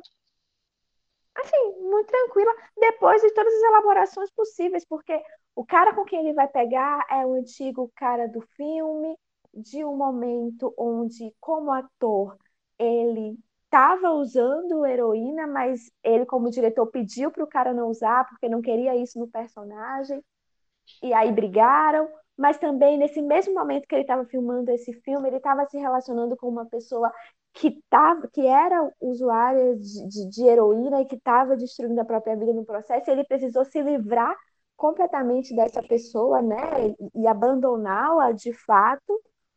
E aí ele vai, volta e, e escreve sobre, e está num processo, né, de adoecimento, mas que também quando o cara volta, quando né, certas coisas se resolvem ali, né, nesse diálogo o tempo todo com essas personagens, inclusive a heroína, e aí ele fala: tá, não, tá tipo agora, vou procurar um médico para fazer esse desmame aqui legal e fazer a cirurgia e ficar tudo bem, que eu já tô bem. Né? Assim. E não morre, né? Um filme que ninguém morre. Outra coisa. Né? A mãe dele morre. A mãe morre. Que é outra rolê aí que você pode falar assim. É ah, eu posso falar? Ó, você vê que eu já tô aqui há horas falando da heroína, assim. Não, mas é porque a heroína, a mãe, a mãe heroína, a mãe heroína, foi, heroína. Eu acho, eu vou aqui de novo, atentar para. Vi que tá muito marxista. Esse foi... Eu tô muito marxista. Não, é tudo uma questão eu... de classe. Porque, não, né? não é, não é, mas eu não, eu não, quer, eu não queria dizer isso. Peraí, calma. Não é tudo uma questão de classe, mas eu acho que esse, tipo, esse é um elemento que ele faz um, um, ele conversa entre os filmes, né? Eu acho que esse é um elemento, mas tem uma outra co tem uma outra coisa que eu acho que também é sobre é, a proposta, né? Porque, por exemplo, eu pensar um filme aqui que, em relação à classe, se aproximaria mais de Daniel Blake, que a gente assistiu é, Moonlight, né? Tipo, pá. E, e tem, né? A relação com, com, com a, a, a droga, mas uma pobreza ali extrema, né? mas que a, o modo de apresentar a história é muito diferente, né? Ele vai pela, ele fala, não, eu não quero cru, né? Assim, eu não quero saber da mãe dele esse processo, né? Nos detalhes, eu não quero entrar, eu quero um, um, eu vou mostrar os respiros nisso aqui também, sabe? E, e assim, um, acho que não sei se a palavra é essa respiro, mas eu vou mostrar outras coisas, né? Ou outros outras nuances dentro de que, que, que é o tempo todo, assim como a, o amor é estranho, né? Recortado por essa violência, por essa é, é, por esse lugar também de pobreza, de, de raça, de, de, de diversos é, de, de, de, sexualidade. Mas aí eu, eu acho que não necessariamente é só pelo dinheiro, assim, só pela classe mas que é importante, mas também tem sobre um, um certo modo de se posicionar e que aí é, é um ponto que eu, que eu gosto, né? Que é de ver a subjetividade assim do diretor, dos, dos conflitos, das coisas de uma outra forma que eu não sinto em Daniel Blake. Parei. Sim. E eu, eu não falei a coisa do, do marxista como uma crítica. Eu acho que você, você já pegou isso muito. Ai, desculpa, muito peguei pro coração, me, me emocionei. Não me compara aos marxistas da faculdade. Mas, é, inclusive, atentando para uma outra discussão ali que também tangencia um certo discurso marxista, que é o trabalho, assim. Está no, nos três filmes Sim. e que em Dor e Glória, o trabalho dele consiste em ele pegar tudo que acontece na vida dele e transformar em um roteiro, em transformar em uma peça, em transformar num filme. Eu vou ficar Exatamente. Eu vou fazer, eu vou ser essa pessoa. Mas como é um filme, todas essas associações estão lá de propósito, sabe? Tipo, dor e glória, a mãe e a heroína. Tudo, tudo o, o que ele passa no, no filme é para transformar em um outro filme, sabe? E eu acho que o filme tem essa funciona como essa, essa boneca russa, né? Que o se for pensar no, nessa coisa do de, de, dele elaborar uma coisa e aí transformar um filme, fazer um filme sobre aquilo, né? Então a gente pode pensar o, o Almodóvar como uma pessoa que já pensou ali algumas questões sobre é, dores crônicas, sobre é, dependência química, sobre relações do passado que você pode é, reaver ou não, e aí ele transforma isso no, filme, e dentro desse filme o personagem está trabalhando uma outra questão da vida que talvez o Moldova já não tenha, já não seja uma questão tão, tão forte assim para ele, né? Então talvez a, a, coisa como você, como você fala assim, ele fechou muito bem ali a, a coisa do, da dependência química na vida dele. Não sei, assim, talvez não. Acho, acho que o filme é, faz isso de um é, por conta dessa, dessa, dessa desse efeito em cascata assim né entre realidade e ficção acho que o filme deixa um pouco é, a, a, ao seu entender assim se aquilo não é um não é um não, não é uma, uma, uma, uma um, um um efeitinho drama, dramático, assim, sabe? Para você fechar uma história. Mas ao mesmo tempo ele está deixando claro ali, em algum sentido, que existe uma, uma camada de ficção até dentro da camada de ficção que não é ficção dentro daquele filme, sabe? Então, não sei assim se as coisas se resolvem tão tão bem resolvidas assim no sentido definitivo para a vida dos personagens. Acho que se deve, se resolve no sentido dramático. Assim, existem encaminhamentos para o, as uhum. questões todas, assim, mas não é um ponto final, assim, tão, tão ponto final, assim. O, o, o, dinheiro dele não compra é, esse fora, assim, de todas as situações que ele, que ele entra. E, ao mesmo tempo, todas as situações que ele entra são muito essenciais para o, a forma como ele trabalha. Então tem essa questão muito muito muito dúbia assim, sabe? Tipo, não, não é só um não é uma vida de de luxo apenas, né? É uma vida de, de vários é, vários sofrimentos ali também, né? Por mais que exista um, um certo é, uma certa despreocupação em ficar pobre, que é uma preocupação muito urgente da vida de muitas pessoas, né? Na vida do, dos personagens principais dos outros filmes todos, assim. Mas é, que era nem existe... ficar pobre, já eram pobres, né?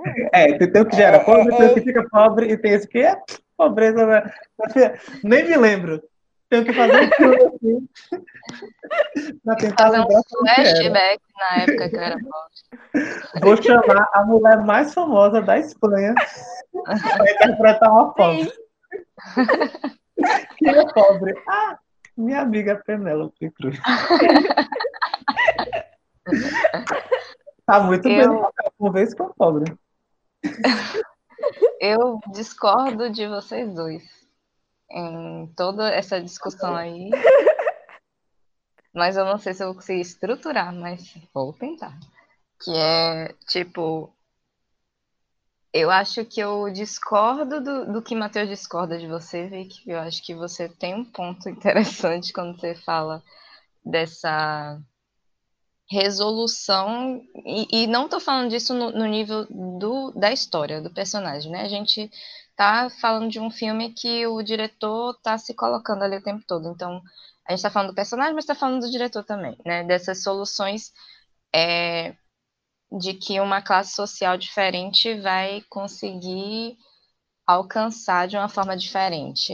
Se a gente está falando, por exemplo, de um uso abusivo de alguma substância, é, e aí, assim, ok, tá, não é tão assim no filme, não é um clique, não é uma mágica, mas existe, assim, a pessoa tem acesso a um médico que ela estava se negando, somatizando o que ela queria somatizar ali, até o ponto de que ela fala, ah, agora eu, eu tenho condições outras para me colocar nesse processo de cura.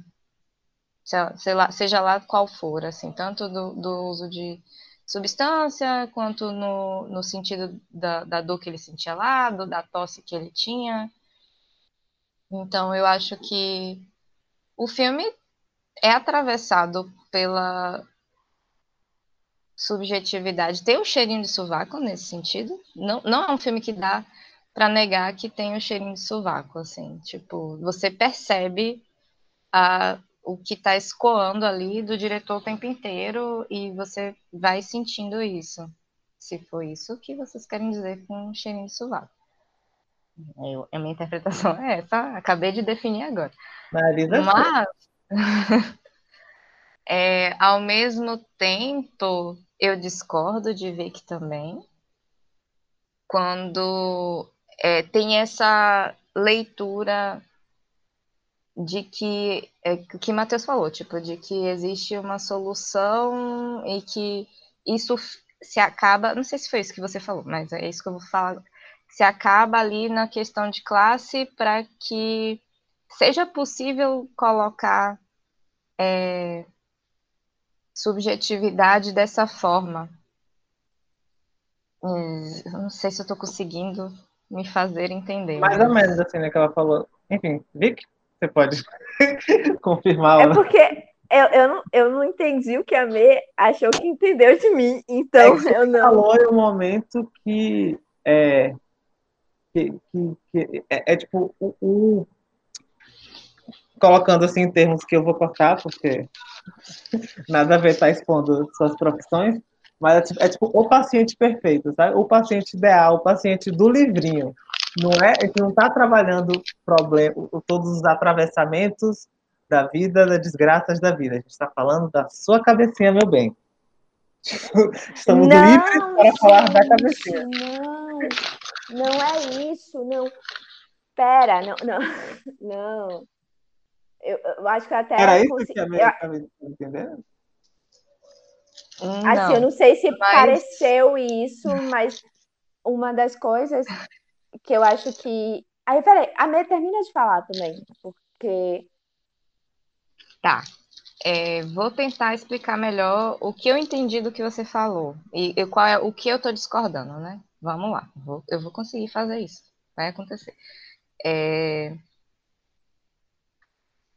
quando você traz, por exemplo, essa análise de que é, existe essa esse transparecer de um- uma subjetividade por conta de uma questão de classe, é, de uma forma mais específica, né? E quando você fala, tipo, É, é, foi isso que eu entendi. Tipo, a, a, a cabecinha tá trabalhando porque a barriga tá cheia, né? Tipo, foi essa foi essa comparação. Então, assim, eu consigo entender a nível de que é o diretor que está se colocando quase semi-autobiograficamente. Então, assim, uhum, é nesse sim. sentido que eu consigo é, perceber que existe esse transparecer maior de, uma, de dimensões subjetivas que a gente consegue captar numa obra. Né? E, e aí, é, fazendo essa, essa comparação com a, o que vocês falaram, que eu, que eu concordei, do etnográfico lá de, de eu, Daniel Blake, sabe? Assim, que, que tem uma, um distanciamento. E aí tem esse distanciamento é, porque provavelmente o diretor não ele está retratando uma realidade que não é a dele. Então são, são, são, são várias camadas de coisas assim. É, é possível ter essa interpretação é, de um filme como Dor e Glória, porque é o próprio cara que tem muito dinheiro que está falando sobre si mesmo de uma forma artística audiovisual. Então a gente tem essa compreensão de uma subjetividade. Ele está falando de cada dor que ele já sentiu em cada parte do, do corpo dele, assim. Ele descreve, tem uma cena de cinco minutos só disso. Então, assim, é. E aí o, outro é frio nesse sentido. Você entendeu exatamente o que eu quis dizer, você não está discordando de mim. Eu acho Porque que quando eu, quando eu, quando, quando eu citei Moonlight, foi exatamente para dizer que assim, eu acho que é possível fazer o que Almodóvar faz em Dor e Glória sem necessariamente ser rico. Eu acho que Moonlight faz isso comigo, né? Uhum. E, e, assim, e é num, numa coisa e que Daniel Blake, eu Daniel Blake não faz. E aí aquelas suposições todas que eu já tinha colocado. E assim, e, e só que qual é, qual é a diferença para mim? É que também por ter uma questão de classe que perpassa os filmes e o trabalho, as possibilidades mais rapidamente é, encontradas pelas personagens, elas são mais amplas, né? Então, eu tenho o que, nesses filmes específicos, né? Não é falando do, do dinheiro e, e, do, e do sofrimento necessariamente, mas quando, até quando a gente pensa em trabalhar, né? Se a gente vai trabalhar saúde mental, se a gente vai trabalhar com a pessoa lá no CAPS ou, ou, ou no CRAS, a gente não vai estar tá trabalhando no siga o seu desejo e, e, e vai lá e, e, você é só você querer que acontece, né? A gente vai trabalhar em certa medida o que é possível, né? Quais formas de estar no mundo quais as novas formas de estar no mundo possíveis para essas pessoas, né? E aí, quando eu, eu, eu, brinco né, com a questão da barriga e da classe, é que as formas possíveis de estar no mundo, elas estão ali e elas são um pouco, consideravelmente, né, um pouco, mas consideravelmente mais amplas. Mas ainda assim, você pode escolher ficar na merda mesmo com dinheiro, né? Sim. E, e, e até mesmo quando, por exemplo, a gente vê uma pessoa uh, em situação de rua e você trabalhando no consultório na rua como médico, é, é um exemplo né, que eu já vi, e aí uma outra pessoa, né, assistente social, alguma pessoa fala, é, tá vendo, não não fica aí cheio de, de, de pena dessa pessoa que está em situação de rua chorando miséria, porque a igreja conseguiu uma casa, ficou um tempo, abandonou, voltou para esse mesmo lugar, depois a prefeitura conseguiu uma casa para a pessoa ficar e ela não ficou. E assim, quem vai dizer das condições subjetivas, né? De casa e, e, e de rua e, e, do que é que escolhe, mesmo sendo pouco, mas no, no, no âmago do ser humano, da humanidade, uma escolha que vai para além do dinheiro, inclusive psiquicamente sustentar uma escolha pela via do sofrimento, seja ele físico ou de outras ordens, né? Uhum. É isso. Sim. Eu não entendi sobre o que você acha que é esse filme para traçar a comparação com Moonlight. Mas eu não estou comparando Dor e Glória com Moonlight, estou comparando Daniel Blake com Moonlight.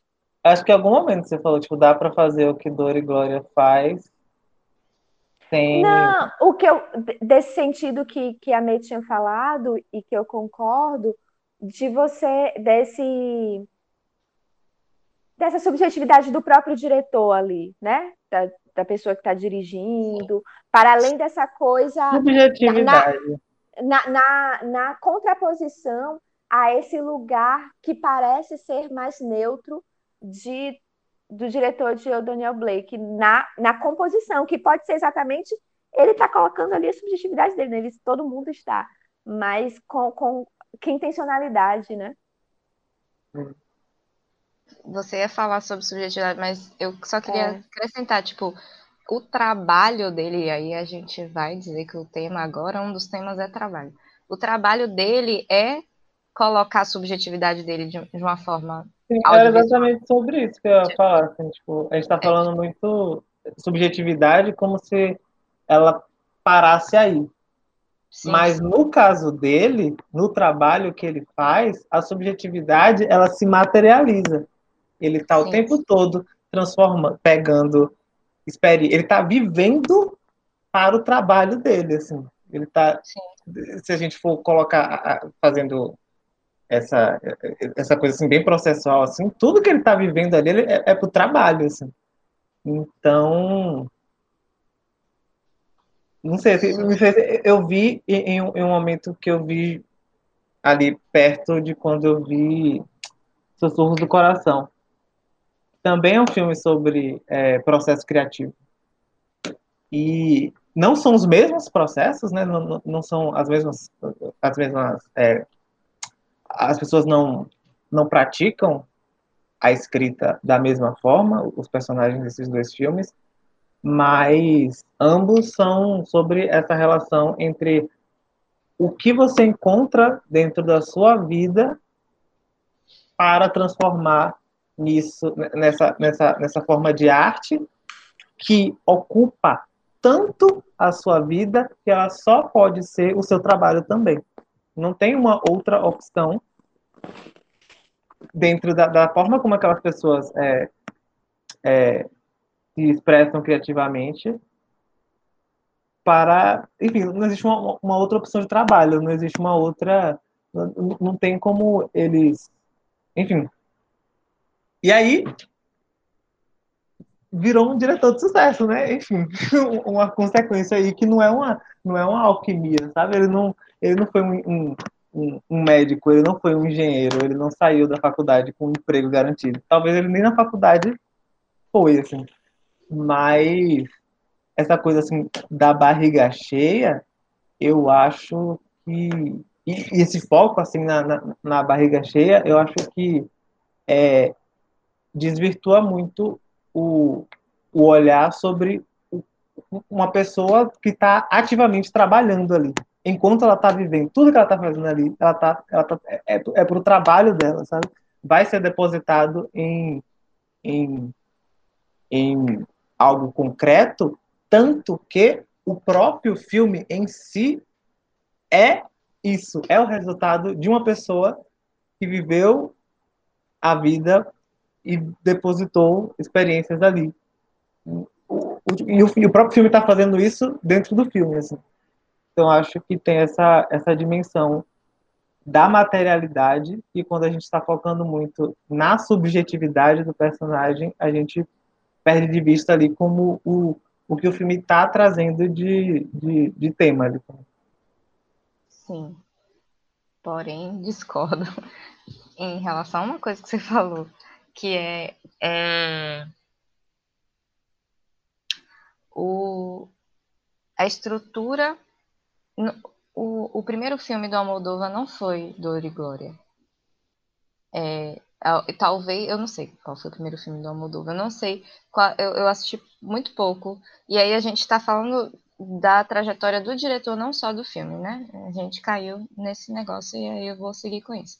Tipo, os filmes, os outros filmes do Almodóvar são diferentes, assim, tem muito de elementos da vida do Almodóvar, mas esse filme é muito específico. Acho que esse é o filme que tem um cara que é o Antônio Bandeiras fazendo o Almodóvar, a gente sabe disso pelos cabelos espetados grisalho que ele tá usando ao longo do filme, assim. É, é ele. E, tipo, chegar num lugar social, e aí a gente está falando de classe, em que você, o seu trabalho pode ser é, a materialização da sua subjetividade de alguma forma, tem a ver com privilégio, em algum sentido, tem a ver com a barriga cheia, dentro do, da minha leitura, assim.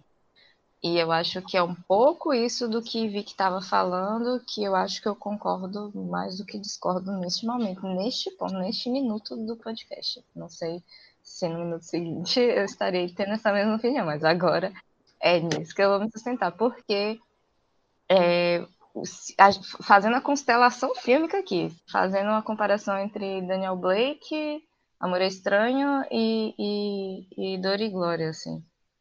A gente consegue ver que o, o, o filme está passando coisas diferentes porque é a materialização, é o trabalho de dentro de uma pessoa que pode fazer esse transporte dessa, dessa coisa. E aí, assim, vi que trouxe a, a, a comparação com Moonlight. E aí existem outras coisas dentro disso, de uma pessoa que está fazendo uma obra semi-biográfica e dentro de uma estrutura de classe completamente diferente, assim. Então eu entendo que o que eu estou falando não é rígido, mas é algo que nesse filme específico, na, fazendo a leitura desse filme, isso aparece muito, assim, de que a relação que ele tem com o próprio vício e com os outros, e, velho, ele tem um apartamento enorme cheio de obras de arte e, e, e tá lá vivendo aquela parada muito difícil e, ninguém questiona a dificuldade, todo mundo sabe que tá sendo difícil, assim, ninguém tá dizendo, nossa, esse cara aí tá reclamando à toa, ninguém. Eu acho que é muito difícil fazer essa leitura do personagem no, no filme, assim. Mas se a gente está fazendo essa comparação e se a gente está fazendo essa leitura de trabalho, eu acho que essa dimensão de trabalho aparece nesse filme especificamente. Eu fiz sentido? Em algum nível.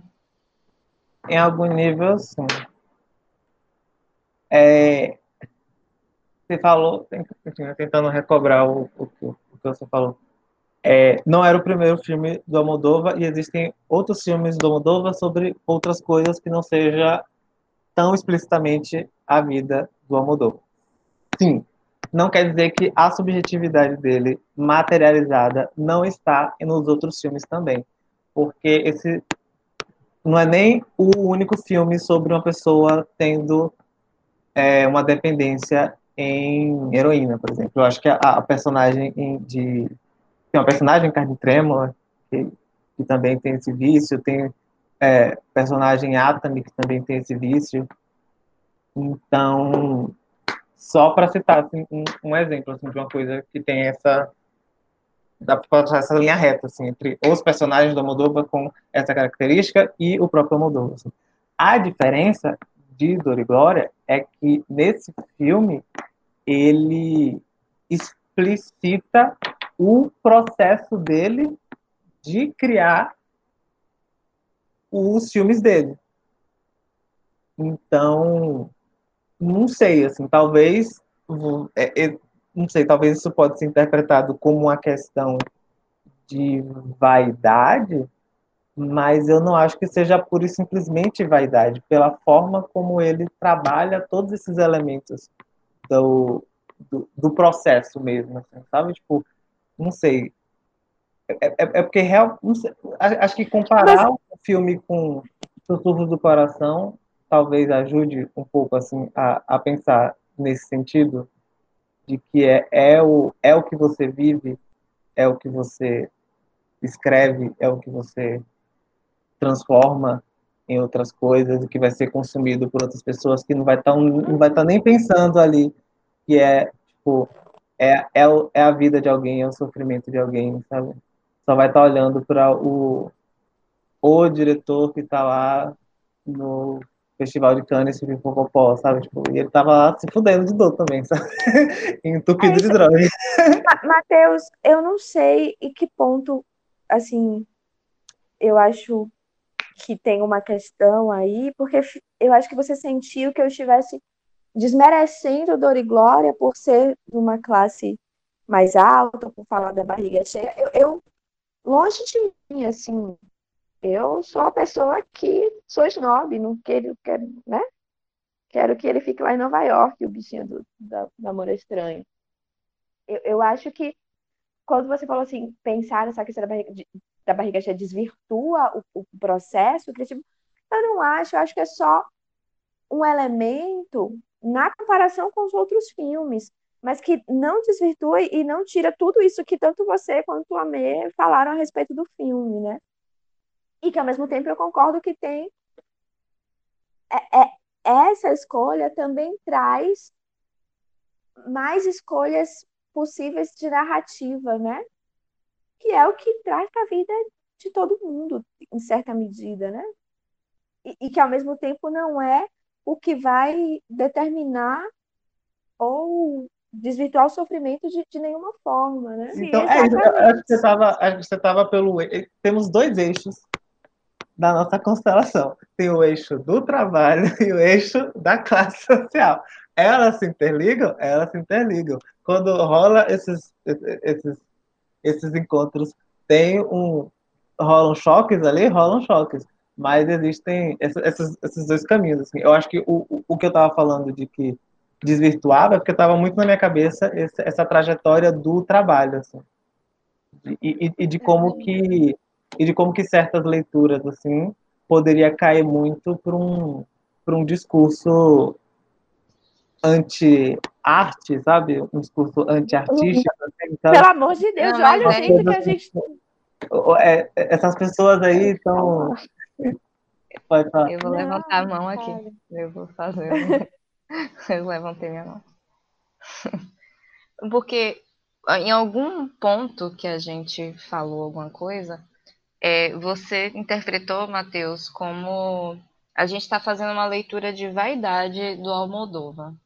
E eu não fiz, em nenhum momento eu quis colocar alguma coisa em que caísse num nível de avaliação de vaidade ou de superficialidade do Almodóvar de estar produzindo o que está produzindo o primeiro ou esse filme agora e sei lá qual vai ser o filme dele. Não tem a ver com esse aspecto de é, é supérfluo, né? Tipo, eu- interpretando vaidade dentro desse sentido de, de supérfluo, de, de a mais, de firula ou de qualquer coisa que pode cair dentro disso, assim. A gente fazer uma comparação, uma avaliação de que, tipo, existe um diretor e, assim, a gente viu a infância daquele menino, assim, não é como se ele é um herdeirinho, não é um herdeirinho. Almodóvar, até onde a gente sabe, não foi um herdeirinho né, construiu e, e- e- e se criou dentro de um meio artístico de uma outra forma, assim, que não a, a comum dentro do meio artístico. Ao contrário, inclusive, de bem. Aí eu vou fazer, será que bem não é um herdeirinho? Pareceu era um herdeiro que perdeu no meio do caminho a, a, herança dele. Enfim, estou digre... de, de, digre... Eu tô bêbado.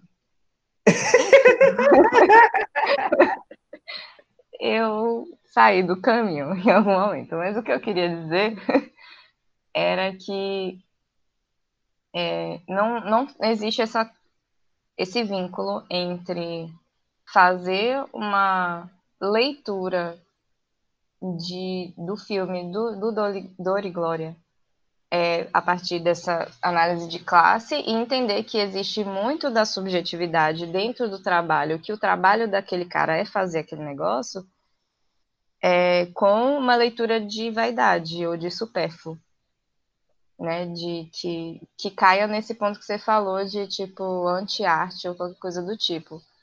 É outra coisa. É, é, é de outra ordem a avaliação, assim. É entender que existem coisas que aparecem quando existem dimensões de classe diferentes, assim. E é massa que isso exista, assim. É, é, a gente não estaria discutindo esses três filmes se, se, essas, se não existisse essa possibilidade de existir essas três obras, assim.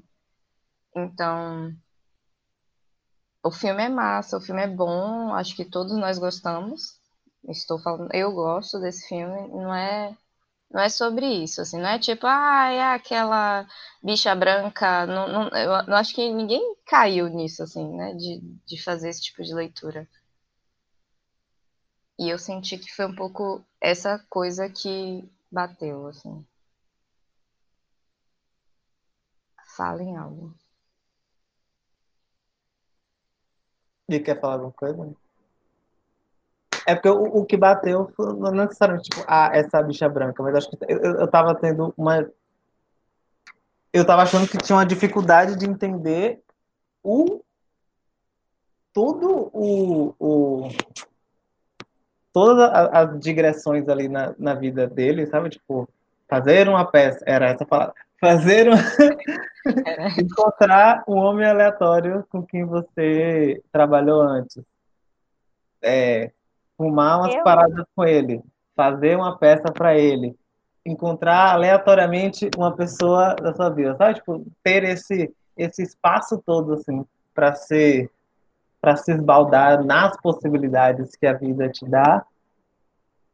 Isso é, canal, é, é canalizado de uma forma para o trabalho dele, mas assim, uma pessoa pobre ou não, sei lá, não completamente miserável, assim, que tá comendo, tá recebendo da mão pra boca, assim, mas talvez até essa pessoa. Também pode, talvez, é, é, canalizar suas experiências dentro do, do, do, do... Exatamente, exatamente. É isso. Eu acho que você interpretou como se eu dissesse que as possibilidades eram essas que você falou. Não, isso aí eu adoro cada detalhezinho do fazer a peça, do encontrar, do fumar uma coisa. Isso é, é incrível. O que eu estava falando era em relação às possibilidades, não desses dos encontros, porque eu acho que acho que quando eu citei Moonlight, o que eu queria dizer é exatamente que é possível viver isso numa outra situação, que, que é do encontro e de encontrar o cara aleatório que é o traficante, mas que aí é muito legal de ensinar a nadar. Porra, né? E o que você faz com aquilo. Mas de que era no contraponto de que, em alguma medida, tem algumas escolhas possíveis que eu estava dizendo, que são possíveis no filme especificamente, também por uma questão de classe colocada, né?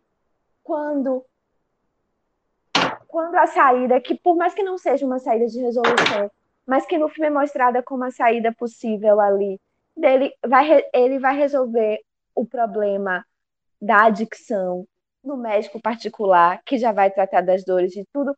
É esse tipo de, de, de possibilidade ali, eu acho que tem algo que é mais interessante, porque pode fazer isso. Não que seja mais interessante porque pode fazer isso, mas fazer isso também tem a ver com, na comparação com os outros filmes, e pensar as experimentações da velhice, não necessariamente dos encontros e do trabalho, mas de algumas coisas, como, por exemplo, sobre sobre a mãe dele também e, e, esse momento final com a mãe, tudo isso, de que para mim tem algo que também pode ser não, não é que ele é isso, a classe não desvirtua, mas ela dá mais possibilidades de escolhas, porque ele poderia fazer uma escolha muito ruim para a vida dele em relação à heroína.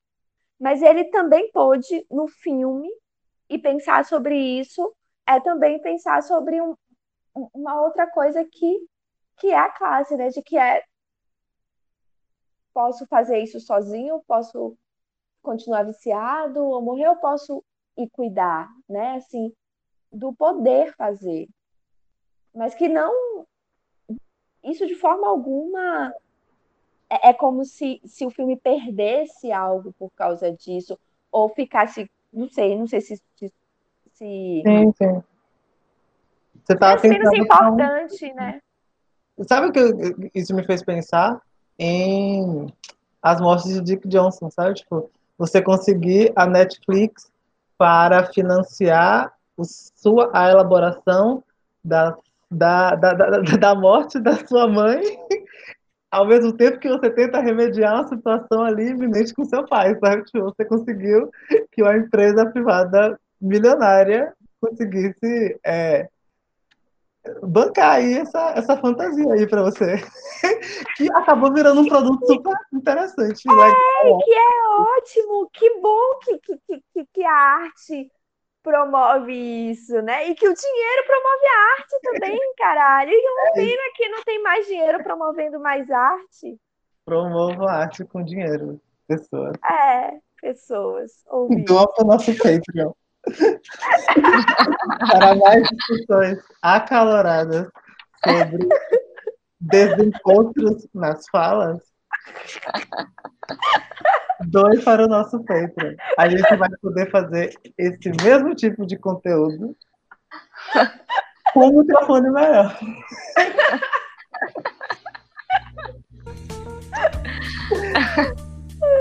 Ai, Deus.